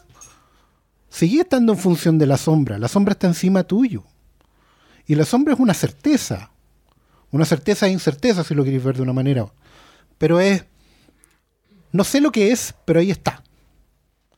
Entonces, a mí, una weá que es fortísima es entender perfectamente desde weas más sutiles como que, papá, yo no bailo. El peor lugar donde me podéis llevar es a una fiesta, a una rave electrónica. ¿Por qué? Porque a ti te encantaba bailar. Y esa weá a mí me corta. Hasta weas más simples como hoy en día entiendo perfectamente que después de que te fuimos a cantar el cumpleaños, tú te hiciste mierda. Porque no te creíais digno de eso. No te sentíais digno de eso. Entonces, la película está construida en torno a esas verdades ineludibles que ella termina por deducir a partir de los fragmentos que tiene. Es que yo creo, yo, yo la leo al, al otro lado, yo la leo de Que ella nunca está segura del todo. porque no, no, y no solamente está segura. Puta, es que- ojalá que no estuviera segura porque si no, no estaría es deprimida. que, es que, ¿sabéis qué? Yo creo que... lo- no, es que más No, allá no, de, no. más allá de lo que le pase a ella, La inseguridad te aporta su. hay, hay un factor cinematográfico en el reflejo. ¿Mm? O sea, lo que ella está haciendo, revisando los recuerdos, es buscando, no sé lo que te pasó. Puedo yo estar sintiéndolo, pero no lo sé. A eso me refiero yo con que es una película que trata de abordar una situación inexplicable. Es, Si es tú que no, sabes y de hecho creo que no está, en la, decide no, y en la, estar. en la propia cinematografía ella rellena momentos en los que ella no estaba presente y se lo está eh, la película es clara al- al- que es parte de su imaginación y eso mismo es parte de la inseguridad a la que Pero es que imagínate lo horrible que es. y es horrible pero Es no decir, sabís po. espera, esa tú- lo que tú llamas inseguridad es el lado positivo, optimista de la weá. no sé si Si el optimista, problema, el Ey, problema es que tú decís, no, no estoy seguro de que eso es lo que pasó, y eso es aferrarse a la realidad, a un lugar seguro. No sé lo que pasó, no puedo saberlo, no me puedo explicar. No, lo tenéis súper claro porque lo estáis sintiendo adentro. Sí, pero Esta película es brutal porque te está seguro, po. No, es que no importa, weón. Cuando tú tenís pena, cuando po. tenís pena de adentro, la lógica se fue a la chucha. Te pueden decir mil weas de afuera y pasa mucho. Oye, pero ¿por qué estáis deprimidos? Sale a pasear. Date una vuelta, tómate algo, esta wea, la wea. Todo eso es lógico. Porque son endorfinas, weón. Toma sol con la raja pelada. Todas las weas que te, te sirven para subir la. Todos los indicadores de mierda de la wea. La certeza está dentro. De hecho, la inseguridad es el lugar seguro. Es la salida piola. No, es que en realidad no lo sé. po. Y ahí, ahí le No sigue el sé. quite a la verdad horrible que se te está enfrentando, es mucha- que es que tu viejo se fue por el pasillo y se metió al cuarto oscuro. O sea, es que- ¿Dónde está es que, la eh, electroscópica? es que Tú eso- tenés la ver, certeza pero- de eso. Perdona, si esa es la certeza. La certeza es lo que hizo. Sí. Lo que yo te digo que ella persigue durante la película completa es algo que no va a poder identificar. De hecho, la película termina con un plano de ella no sabiendo, no Sí entendiendo. sabe, weón, sí sabe. no, es Sí que, a sabe, ver, sabe. es que no puedes saber Tiene lo que toda la por certeza porque la acaba, pero se acaba de armar todo en la película. No, si podías armarlo todo. Pero no, Pero no sabes estáis, no qué seguro. pasa. No, y no estáis seguro que lo que tú armaste es lo verídico, ¿cachai? No, pero sí. que la película es Está clara bien, eso. está bien, están no. siendo optimistas, pero yo les digo No, que ella no, sabe. optimista, ahí Weón, está el ella vacío. lo sabe, ella tiene perfectamente No, claro qué es lo que hizo, por qué lo que hizo y a dónde fue. ¿Saben por qué lo tiene claro? Porque lo está sintiendo adentro. Sí, pero- a ella pero- también le va a pasar. Escúchame. No. hay un, hay un punto en donde ella se levanta, yo la voy a ver. ¿Mm? El yo la voy a ver es, yo voy a ir a dedicarme a mi hija. A posterior de eso, ella vuelve a centrarse en los recuerdos de su padre. La pregunta de la protagonista en esta historia es, ¿por qué? Sé el qué, sé lo que hiciste, lo que no sé es por qué lo hiciste. Tú, que, que está bien, lo respeto, es tu, es tu punto de vista al respecto, pero asumes que ella está pasando por una situación en donde toda su empatía va a la decisión que él tomó, en la que volvemos, estamos especulando. Mm. Asumimos, Sí, pues, en asumimos realidad. el- que- todos estamos porque, asumiendo, porque cinematográficamente la película siempre te dice que él no puede más con sí mismo. O sea, la película te muestra a él desmoronándose, te lo muestra con un brazo roto, que ya fue, un, eh, que fue el resultado de, un, de haberse alterado. eh, te lo muestran caminando hacia el mar con unas ganas de irse en el mar. Te lo muestran en un, en- en un escenario en donde todo en esta sociedad te apunta que uno tiene que estar feliz. Pero, recuerda, pero recuerda, recuerda quién te muestra todo eso. Claro, es el recuerdo de ella. No el es un recuerdo. Es lo que ella construye Sí, pues ella porque lo está sabe. Es el concepto No, pues de un no recuerdo. recuerdo. Ella está No, po. llenando Ella está vacío, vacío. porque ahora que es grande, Es que- vieja, entiende a su papá. Ese es un recuerdo. No, pues eso no, No, es un recuerdo. Ella no sabe lo que pasó ahí. Ella está llenando un espacio Y eso con es algo que, no pasó Eso es lo que hacemos nosotros en base cuando a su propia recordamos cosas. experiencia. Recordamos cosas. Cuando nosotros recordamos, usamos la información que tenemos hoy para llenar espacios de conocimiento que no tenemos. Eso es un esa es la definición de recuerdo. Ya. Eso es un recuerdo. El recuerdo de ella de el After Sun, porque el lugar en donde fueron se denominaba así, el recuerdo de ella es ver a su padre y no saber lo que le pasaba cuando ella tenía 11 años y veía a su papá. Pero y hoy día, hoy día, cuando, ¿dónde está?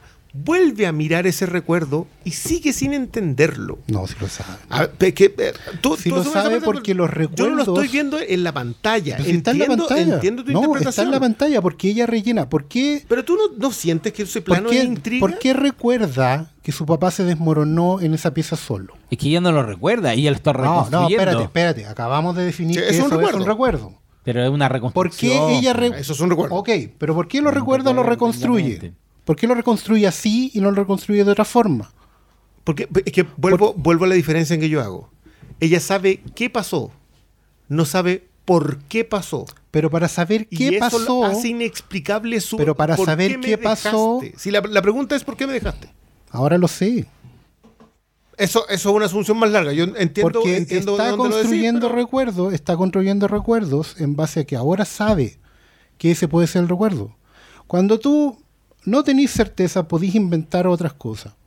Podés decir, En, en una de porque definiciones había otra, sí, pues, había otra, había otra situación, estaba esto, estaba esto otro, se puede haber hablado aquí y allá. No, tener la certeza en tu recuerdo de que el buen se desmoronó después del cantar es una weá empática. Ella no puede recordar algo que no entiende. Sí, claro que sí. no, po. Sí, no podéis recordar algo que no entiende. Completamente, ¿Por sí, qué tú po, dices Oscar. que tu papá hizo eso o pasó por eso Por- si no lo entiendes de perfectamente? nuevo, porque tú sabes qué hizo. No, po. Sí, sabes lo que hizo. Que se ¿Sabe el por desmoronó en la pieza después de. ¿Sabes qué hizo eso? Es Tú que ni sabes siquiera un día- ¿Cómo lo sabes? Pero que Si mira, no está filmado. Escúchame, cuando él- ella llega y lo ve en determinadas actitudes, ella entiende que a él le pasa algo. Sí. Si lo que y es, y es donde yo discrepo con lo que tú estás diciendo, es que yo creo que ella puede saber lo que le pasó, pero no sabe por qué tomó la decisión que tomó. El por qué es porque ella está con su hija o hijo, ella está con su bebé. Y su pregunta es ¿por qué? Su pregunta no es qué. Cuando tú dices que ella empatiza con el papá, claro que empatiza, pero eso no necesariamente implica una explicación. Eso es lo que pasa. Y perdón, Es que la sí, pregunta a esta, a viene. esta altura la ya viene, pregunta ya viene- con spoilers. Sí, pues, la pregunta viene de por qué. Que ahora que yo tengo una hija y tengo las mismas respuestas que tendrías tú cuando yo tenía 11, siento igual que tú. Si esta fuera una película que convencional, si esto hubiera sido una película convencional, habría tenido una escena de cierre donde ella habría mirado a su hija El y te habría eureka, dado a entender que esto no le va a pasar a mí, que evolucionamos, que pasamos al otro estadio. Y estoy completamente de acuerdo. Por eso también su escena, lo- su última escena de adulta es mirando un reflejo que no puede comprender, que no puede entender, que no puede explicar. Es que esa es la, en la discusión de todo lo que han tenido. Para mí, lo, lo único que para mí es claro es que ella no tiene certeza. Siempre va a estar con la duda de qué diablo le pasó al papá. Porque muchas de las cosas que nos presentan en la película son creadas por ella para responder algo de lo que no está segura. Y en esa reconstrucción, que para mí no es recuerdo, es una reconstrucción que ella le genera para dar una respuesta, nunca está segura y nunca va a estar. Mm. Y esa es su pena, su congoja y lo que la va a marcar por- porque nunca, eh, nunca lo habló con él. ¿Sabéis qué? Yo creo que esto tiene que ver con una tan buena construcción de personajes, que es, esto es para mí un tremendo mérito en la obra, en donde tú puedes pasar por los mismos estadios que los personajes. Yo puedo entender qué es lo que le pasa a él, puedo entender lo que le pasa a ella cuando niña, puedo entender lo que le pasa ahora como adulta, desde ambas perspectivas. O sea, lo que, lo que tú decís, yo puedo pensar que ese personaje sabe lo que le pasó al papá que le está pasando a ella, o puedo pensar que no lo sabe y no lo entiende, porque igual acá hay una cuestión que no hemos abordado, que es el horror de perder a alguien cercano por una decisión que toma esa persona. Lo hemos dejado para el final, lo sé, pero yo honestamente creo que cuando tú, cualquiera de nosotros que haya tenido algún conocido o un amigo, un cercano que se suicidó, tú nunca lo vas a saber. Oh, puta, si está deprimido. Pero ¿qué es lo, qué, ¿cuál es el clic preciso que hace esa persona toma una decisión así de drástica? Eso no lo sabía. Por eso digo yo que creo que es una muy buena exploración. A mí también me pasa con The Bear. The Bear tiene también una muy buena exploración al respecto. Creo que, de hecho, es una serie que te disfraza con la cocina la historia de un duelo. Y de un duelo que siempre va a ser inexplicable. Entonces, creo, y, creo que esto es de los tremendos méritos, yo creo que aquí hay dos tremendos méritos. Ambas, o sea, ambos, tanto la niña, creo que también la niña adulta, o sea, la- la- ella adulta, pero es menos el espacio que tiene, como Mezcal construyen tanto en sutilezas que tú siempre sientes que esos son personajes auténticos. Y, y eso es por lo menos algo que yo me llevo mucho para la casa. Yo de verdad creo que, vuelvo a insistir, el 2022 nos ha dado mucha autenticidad en lo que vimos en pantallas.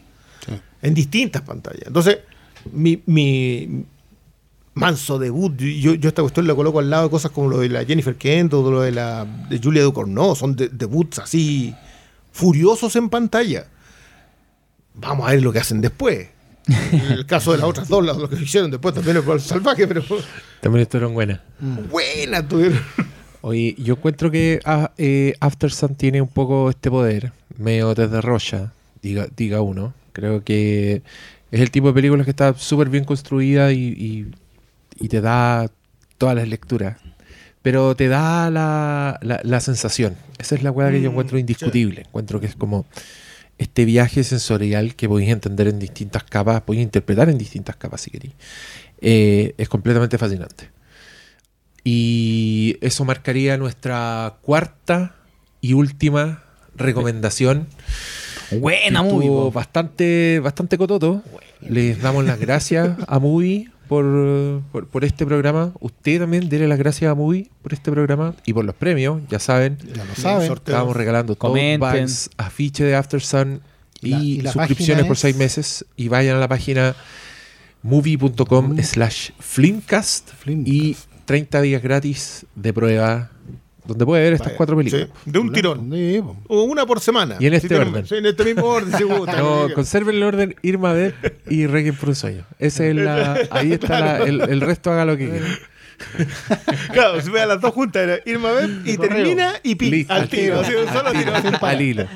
Sí. Y les damos muchas gracias a ustedes también por escucharnos, a mi querido panel, al Roger Dickens. Oye, Dick está apagando cámara.